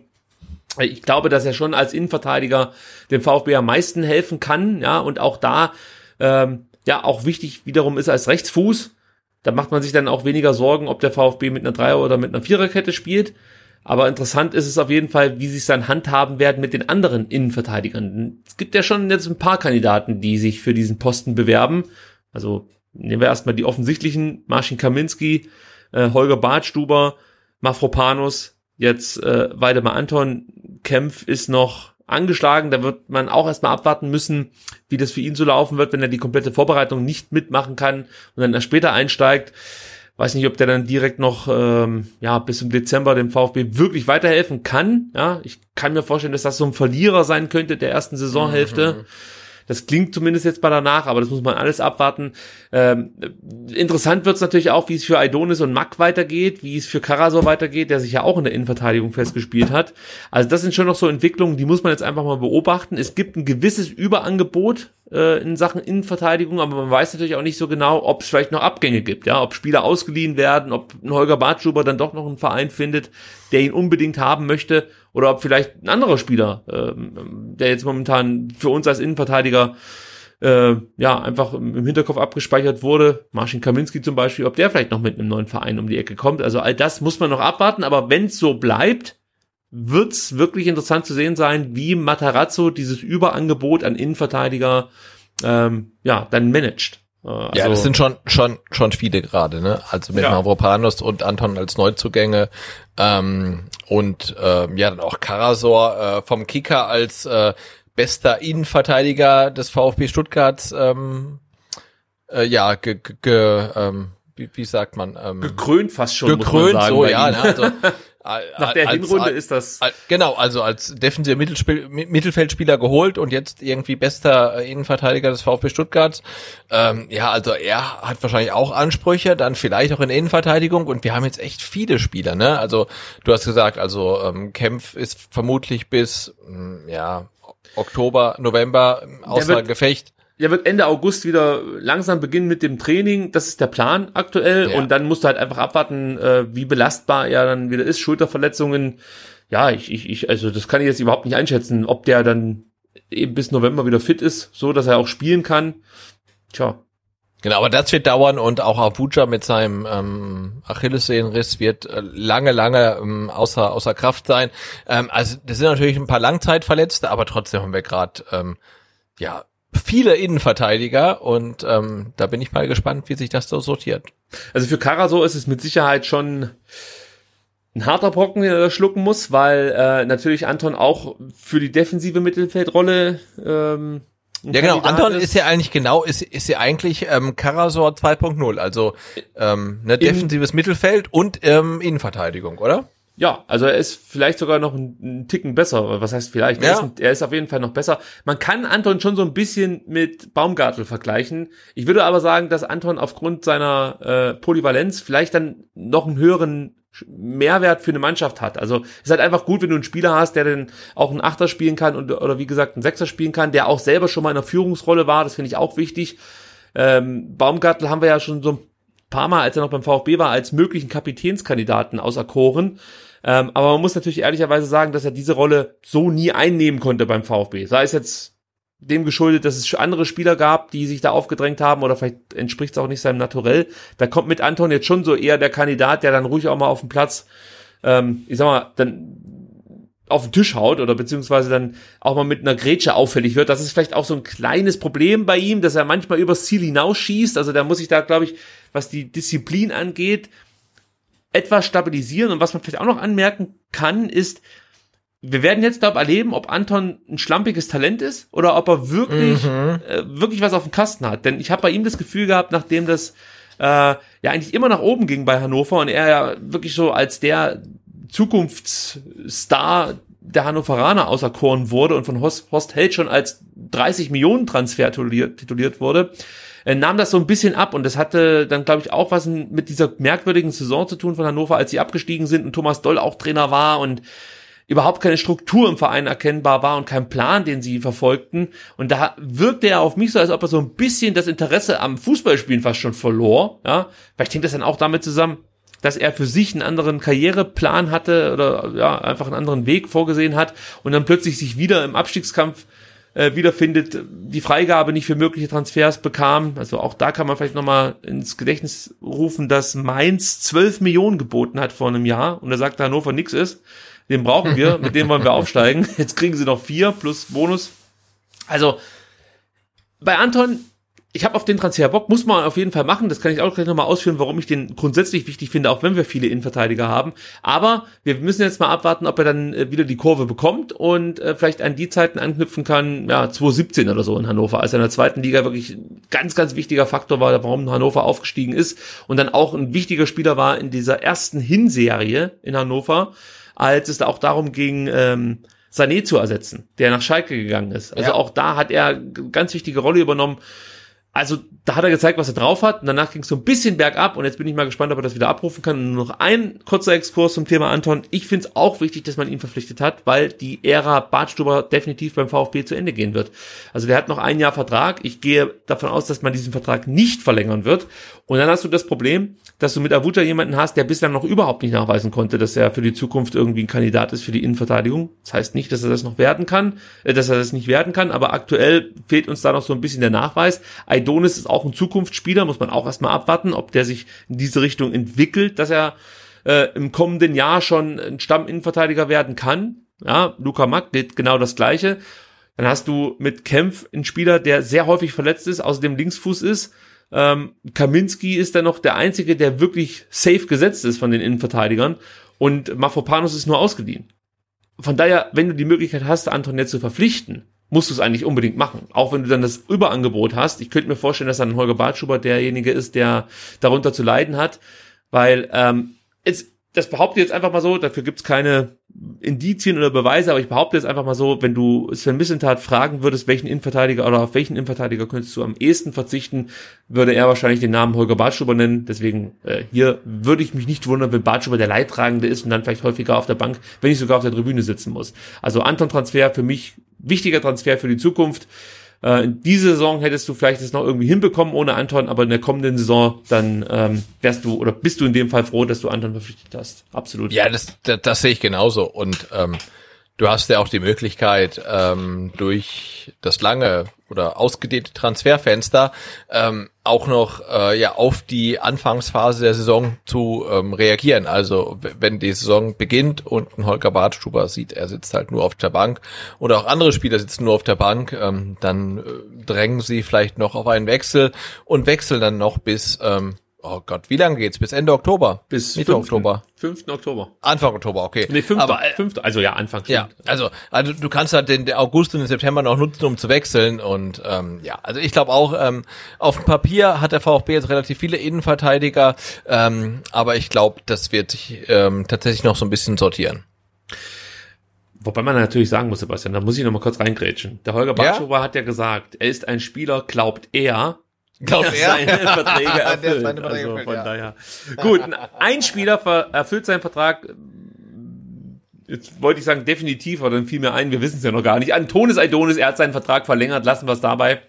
Ähm, Antonis ja. Aidonis hat bis 2023 verlängert, wichtige Verlängerung, denn Aidonis Transfer äh, Vertrag läuft ähm, eigentlich am 6., am 30.06.2021 aus. Und man lief da so ein bisschen Gefahr, denselben Fehler zu machen wie mit Per Lockel. Da hat man ja auch weiß ich nicht, ob man zu spät reagiert hat oder ob der Spieler von vornherein gesagt hat, ich möchte mich erst ähm, ja im Frühjahr 2020 entscheiden, ob ich den Vertrag genau, verlängere. Aber, aber der, der VfB sah in der Personalie Lockel definitiv nicht gut Nicht aus. gut aus. Also, Genau. Er hatte vielleicht keine Chance, ähm, irgendwie ihn zu halten, aber er sah nicht gut aus. Das muss man so festhalten. Ja, absolut. Und bei Adonis wollte man diesen Fehler nicht erneut machen. Deswegen hat man den Vertrag mit dem 19-Jährigen um zwei weitere Jahre verlängert. Und äh, Sven Mislintat bringt eigentlich die Rolle von Adonis genau auf den Punkt. Er sagt, er wird fest zum Kader der Lizenzspielermannschaft gehören, mit der klaren Perspektive, mittelfristig Einsätze im Profiteam, Profiteam zu bekommen.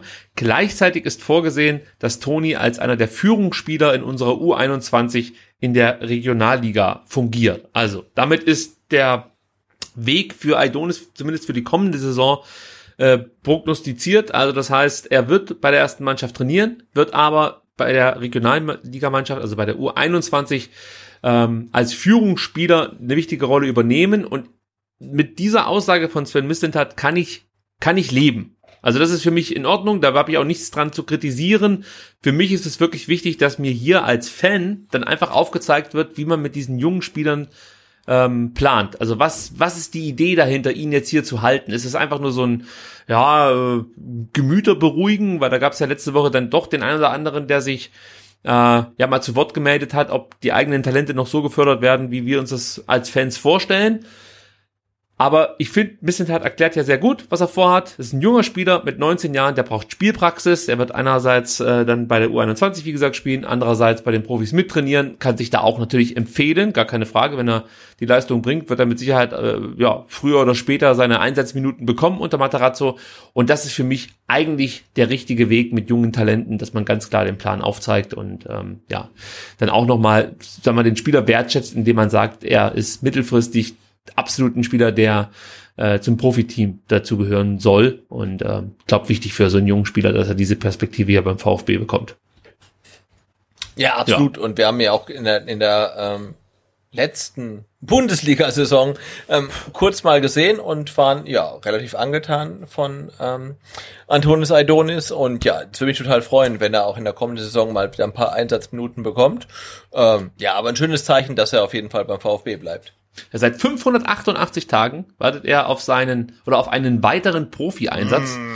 Damals spielte er, äh, es war am 18.12.2018 in Wolfsburg als Rechtsverteidiger, hat das gut gemacht. Sein Ja. Debüt gab er am 10.11. in Nürnberg. Äh, da wurde er eingewechselt, der VfB führte 2 zu 0.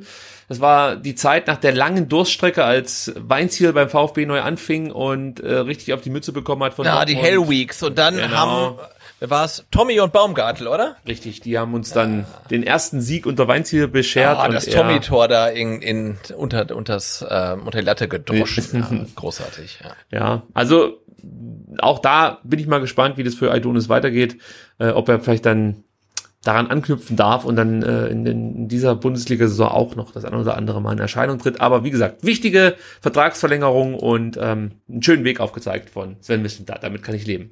Dann kommen wir jetzt in die Gerüchte-Ecke. Ja. Fangen wir an mit Nico Gonzalez, unseren unser, unser, unser Sorgenkind, möchte ich mal so sagen. Also erstmal zur Beruhigung, es gibt bislang weiterhin keine konkreten Angebote für Nico Gonzalez. Ja, aber beim VfB ist man sich eigentlich einig, ähm, ja, man wird diesmal Gonzalez nicht davon abbringen können, den VfB verlassen, äh, zu verlassen, denn ähm, der Entschluss scheint sehr konkret zu sein von Nico Gonzalez. Er macht daraus auch keinen Hehl und deswegen sucht man in Stuttgart auch aktuell schon nach Nachfolger. Da werden interessante Namen genannt und auch weniger interessante Namen genannt, muss man ehrlicherweise sagen.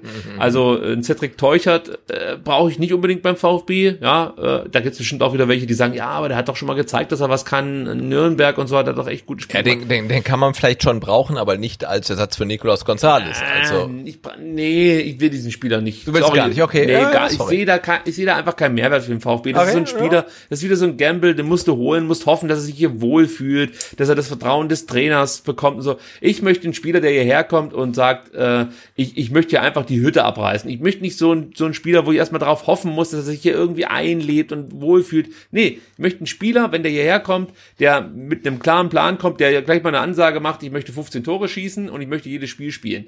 Und das ist Also du meinst, du meinst äh, Jackson Martinez. Den Namen wollte ich überhaupt nicht diskutieren heute.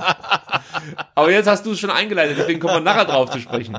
Also, zurück aber zu Gonzales. Äh, VfB fordert angeblich 20 Millionen. Unter diesen 20 Millionen würde man wohl nicht äh, einem Transfer zustimmen. Ob das dann wirklich so kommt, müssen wir mal abwarten. Ich hab ja, ich hab ja. Letzte Woche hat mir ein Vögelchen gezwitschert, Sebastian. Oh. Dass der Herr Okay. Gonzales äh, wohl auch eine AK hat im Vertrag, wie es in Fachkreisen Ah. heißt. Also eine Ausstiegsklausel. Auch das wäre, glaube ich, jetzt nicht so verwunderlich. Auch das ist Nein, nein, normal. nein. Wie hoch die ist, weiß ich aber nicht. Kann sein, dass die bei 30 Millionen liegt und die sowieso nicht zum Tragen kommt.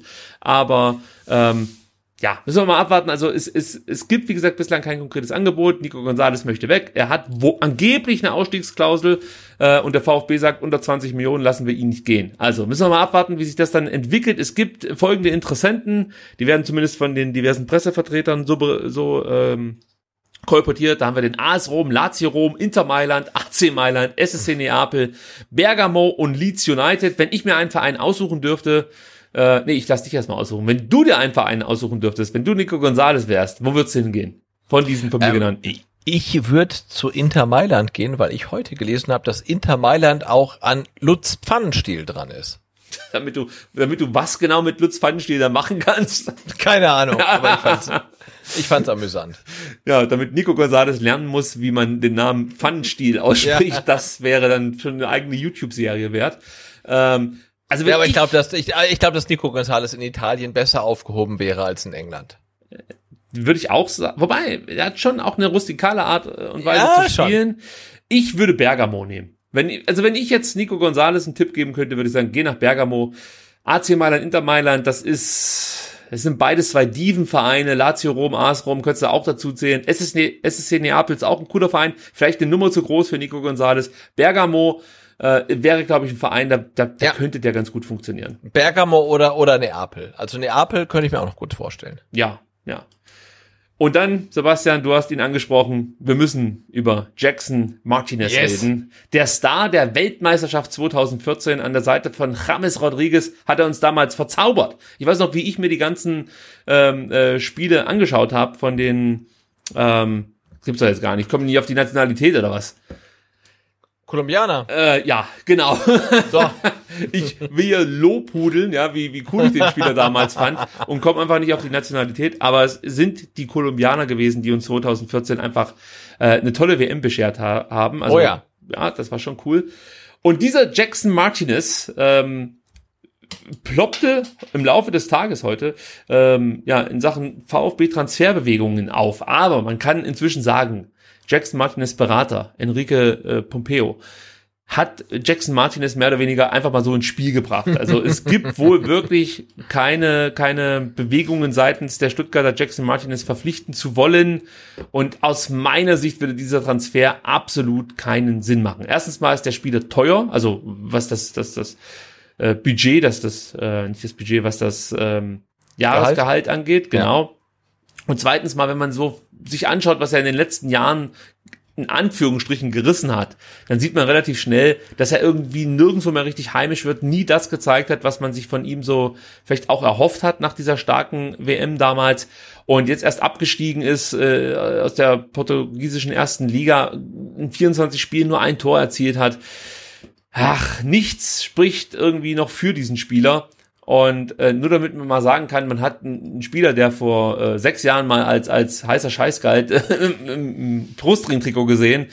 Ja, nee, brauche ich wirklich nicht. Und es ist aus meiner Sicht eine absolute Ente und ähm, ja, können wir, glaube ich, direkt zu den Akten legen. Ja, Ja, und solange der Sportdirektor ähm, oder Sportvorstand nicht Michael, Michael Reschke heißt, äh, müssen wir, glaube ich, auch keine Sorge haben, dass ähm, Jackson Martinez wirklich zum VfB kommt. Ja, und auch da muss man immer wieder sagen, ich bin mit Sicherheit kein Fan von Michael Reschke. Das habe ich, glaube ich, äh, in den zurückliegenden Jahren häufig und auch deutlich zum Ausdruck gebracht. Aber was mich ein bisschen nervt, ist dann auch ähm, die unterschiedliche Herangehensweise seitens manches Fans, äh, manche eines Fans ja beim VfB. Also im Endeffekt alles, was Reschke gemacht hat, war scheiße. Vieles war scheiße, muss man sagen, aber alles würde ich trotzdem nicht sagen. Also zum Beispiel gibt es jetzt ja die große Diskussion, der Kabak, ja, wenn der wechseln würde, würde der VfB davon nicht profitieren, sprich, sie sind nicht an einem Weiterverkauf beteiligt. Ich weiß nicht, ob man das jetzt Michael Reschke zum Vorwurf machen kann. Was man ihn vorwerfen kann, ist, dass er damals einen Innenverteidiger verpflichtet hat, obwohl wir eher einen Stürmer gebraucht hätten. G genau, also ja. ich meine, wir haben ähm, Osan Kabak alle geliebt äh, in den wenigen Wochen, die er beim VfB war. Ähm, aber Fakt bleibt halt, ähm, der VfB brauchte keinen Innenverteidiger, sondern einen Stürmer. Und äh, ja, Reschke hat dann sein persönliches Wohl oder seine persönlichen Interessen über die vom VfB gestellt und lieber einen Innenverteidiger geholt, von dem er dachte, hey, den brauchen wir auf jeden Fall. Und natürlich ist Osan Kabak ein, ein großes Talent, das ganz Europa jagt. Und natürlich musst du ihn als unabhängiger Kaderplaner, Sportvorstand, Sportdirektor holen, wenn du die Chance hast. Aber wenn du Sportdirektor vom VfB bist, dann musst du halt einen Stürmer holen in der Situation und nicht Osan Kabak. Und ähm, er hat halt nicht so entschieden und das zeigt für mich ganz deutlich, dass er halt ähm, ja eher auf sich geschaut hat und nicht am VfB und ähm, das kotzt mich tatsächlich immer noch an. Gut, das lasse ich so, das lasse ich so stehen. Das ist für mich okay. Aber diese Diskussion, die ich dann heute mitverfolgen durfte, dass äh, Reschke äh, da mehr oder weniger Scheiße gebaut hätte, dass äh, man da keine Weiterverkaufsklausel irgendwie aushandeln konnte, äh, ja, das sehe ich jetzt nicht so. Also da wird dann nee, er, er, er, er, hat halt Scheiße gebaut, indem er eine Position besetzt hat. Ja, genau. Die, die es nicht zu besetzen galt. Ne? Ähm, das, das ist der Punkt. Das ist der Kritikpunkt. Ja. Absolut richtig. Und natürlich, also ich kann, ich kann seinen, seinen Zwiespalt auch verstehen. Du bist halt irgendwie ehemaliger Kaderplaner und vielleicht auch Scout und dann hast du halt so einen Osan Kabak auf dem Zettel, ey, und kannst den verpflichten und dann, verdammt nochmal, dein Verein braucht diesen Spielertyp gar nicht, ja. Also das ist natürlich irgendwie ein komplettes Dilemma und dann holst ihn halt trotzdem, ähm, ja, aber aber wenn man es nochmal aus einer anderen Sichtweise sieht, wir haben jetzt einen Wissensvorsprung, wir wissen, der VfB ist abgestiegen. Damals gingen, glaube ich, also beim VfB, das, das, das, da gehe ich einfach von aus, alle davon aus, dass man die Klasse halten wird. Und dann macht das schon wieder Sinn, wenn du so einen Spieler im Kader hast, weil stell dir vor, wir hätten die Klasse gehalten und hätten die kommende Saison dann mit Osan Kabak spielen können. Voraussetzung natürlich immer, der Spieler verletzt sich nicht. Da hast du gleich eine absolute Waffe hinten als Innenverteidiger verpflichtet. Ja, ja, natürlich. Überschaubares Geld. Er durfte ja nur, Saison, ne? er durfte ja nur gehen, weil wir abgestiegen sind, nicht weil ja. es irgendwie schon diese Ausstiegsklausel grundsätzlich gab.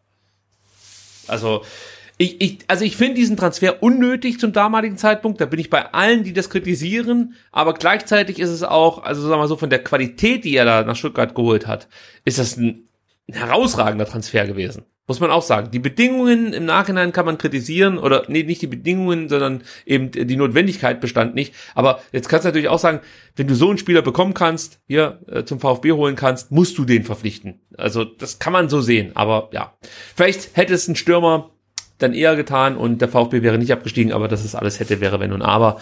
Jetzt sind wir da, wo wir sind, nämlich zurück in der Bundesliga und sind yeah. wieder auf der Suche nach einem Stürmer. genau. Gut, dann kommen wir abschließend noch zur U21, die ja schon wirklich äh, ja, voll am Laufen sind und trainieren und äh, die Bevor Vorbereitung bestreiten. Es gab sogar schon zwei Testspiele, zum einen am vergangenen Mittwoch in Fellbach, da gewann die U21 mit 6 zu 1, da stand es bereits zur Halbzeit 5 zu 0. Ja.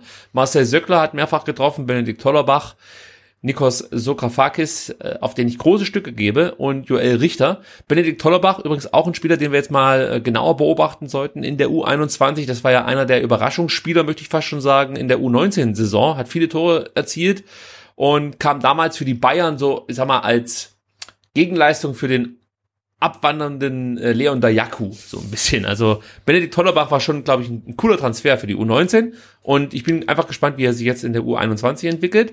Ja, weil in U19 war ja echt eine Waffe, ne? Also war kam gut, ja meistens ja. über über über die Flügel mit viel Tempo und trickreich und so weiter und trotzdem torgefährlich. Also den fand ich schon richtig richtig stark. Ja, ja also das ist wirklich ein Spieler, den muss man mal so ein bisschen beobachten, ob der nicht vielleicht so eine Überraschung werden könnte für die mhm. Zukunft. Ich möchte jetzt nicht schon von Profikader sprechen, aber ich glaube, wenn der regelmäßig in der, in der ähm, Regionalliga spielen würde und auch treffen würde, wäre das für mich schon eine Überraschung. Also da ja. Führt kein Weg dran vorbei. Ich glaube, momentan ist Söckler schon so der Stürmer Nummer eins für äh, Frank Fahrenhorst, aber äh, Hollerbach könnte vielleicht auch in einer anderen Rolle, also nicht als klassischer Stürmer, sondern wie du schon angesprochen hast, als Flügelspieler, vielleicht auch hinter der Spitze ähm, für die Überraschung oder die ein oder andere Überraschung sorgen. Und so Grafakis sowieso immer auf dem Zettel haben, Tempo, äh, starker, dynamischer Spieler, kam von Hertha vor, äh, vor zwei Jahren, also auch eigentlich ein cooler Transfer gewesen äh, vom VfB. Auch bei ihm könnte ich mir vorstellen, dass da noch ein bisschen was gehen könnte nach oben. Also da ist wahrscheinlich noch nicht bei der Regionalliga Schluss. Das sind so zwei Spieler, die könnte man sich mal äh, vielleicht dann gegen ähm, gegen wen spielen sie am Samstag? Gegen Freiberg. Freiberg, ja. Ja, intensiver anschauen. Ein weiteres Testspiel gab es dann ähm, in Backnang. Vorhin haben wir schon davon gesprochen. Ja, das sind Aufsteiger in die Oberliga. Achso, das müssen wir vielleicht auch noch sagen. Fellbach spielt in der Verbandsliga. Backnang, Aufsteiger in die Oberliga. Äh, da gewann der VfB mit 2 zu 0. Da muss man sagen, war es jetzt nicht ganz so berauschend wie eben gegen Fellbach. Äh, lag aber auch daran, dass man hart trainiert hat in der Woche davor. Der VfB gewann durch zwei Mark Steintore. Man höre und staune. Der alte Abwehrchef, 35 Jahre, Netzte zweimal mit dem Kopf ein, beides mal Standardsituation, einmal vorbereitet von Florian Kleinhansel, einmal von Joel Richter. Und ähm, ja, auch da muss man sagen, Pflichtaufgabe erfüllt, nicht verloren und ähm, laut Frank Fahrenhorst wichtige Erkenntnisse gewonnen. Und dafür sind ja diese Testspiele dann auch am Ende da. Ähm, und ganz ehrlich, mich freut es natürlich dann schon für die Jungs. Neuer Trainer, ähm, lange nicht gespielt aufgrund der Corona-Pause, dann erstmal mit zwei Siegen zu starten. Natürlich gegen Gegner, die man auch, äh, die man auch schlagen muss. Aber äh, ja, das lässt sich schon mal gut an. Den nächsten Test, den gibt es dann bereits am kommenden Samstag. Wir haben ja schon ein paar Mal drüber gesprochen. Um 14 Uhr trifft der VfB 2 auf ähm, SGV Freiberg. 14 Uhr geht's los, habe ich glaube ich schon gesagt. 500 Zuschauer sind erlaubt. Der Eintritt liegt bei 5 Euro. Also wer Lust hat auf Live-Fußball und auf VfB, der sollte dann am Samstag um 14 Uhr in Freiberg vorstellig werden und hoffen, dass nicht 409, äh, 500 andere dieselbe Idee haben. Dann wird's nämlich eng. Genau, aber ich habe ich hab gehört, ähm, auch bei Heimspielen ähm, von Freiberg sind nicht mal annähernd 500 Zuschauer da. Insofern ist die Chance relativ groß, dass ihr dann noch ein Plätzle findet. Also, mal gucken. Also, ich habe es mir mal vorgenommen, vorbeizuschauen. Jetzt muss man mal schauen, ob das arbeitstechnisch ähm, händelbar wird für mich. Ansonsten hoffe ich auf Bewegbilder auf, auf PTV, wo wahrscheinlich eh wieder nicht stattfinden wird. Ja, also ich ich ich, ich würde sehr gerne. Also ich habe es ja schon angedeutet. Mich interessiert dann äh, ähm, äh, Freiberg gegen VfB 2 wirklich deutlich mehr als irgendwelche Champions League Partien. Aber ähm, leider, nee, nicht leider. Zum Glück hat meine Nichte am Samstag äh, ihre Geburtstagsfeier und deswegen bin ich da verhindert. Okay, es, du bist entschuldigt hiermit, Sebastian. Entschuldigt. Ja. Die Aber sonst Regionalliga. wäre wär ich, wär, wär ich da gewesen. Also hätte ich schon Bock drauf. Absolut. Die Regionalligasaison startet dann am 5.9. und der Gegner steht auch fest für die U21. Das wäre dann Hessen-Kassel. Also, ähm, ja, mal sehen, wie es dann da mit Zuschauern laufen wird. Äh, aber vielleicht ist es die erste Möglichkeit, einen, ein Pflichtspiel äh, der U21 des VfB Stuttgart begleiten zu dürfen. Ja, ich würde mich freuen. Aber wie gesagt, am 5.9. geht's dann schon los für die U21. Und dann, Sebastian, bin ich in Sachen Meldungen durch. Es ist nicht allzu viel gewesen heute. Ich habe ja unter der Woche schon mal kurz drüber nachgedacht, ob wir endlich unsere angekündigte Q&A-Ausgabe aufnehmen.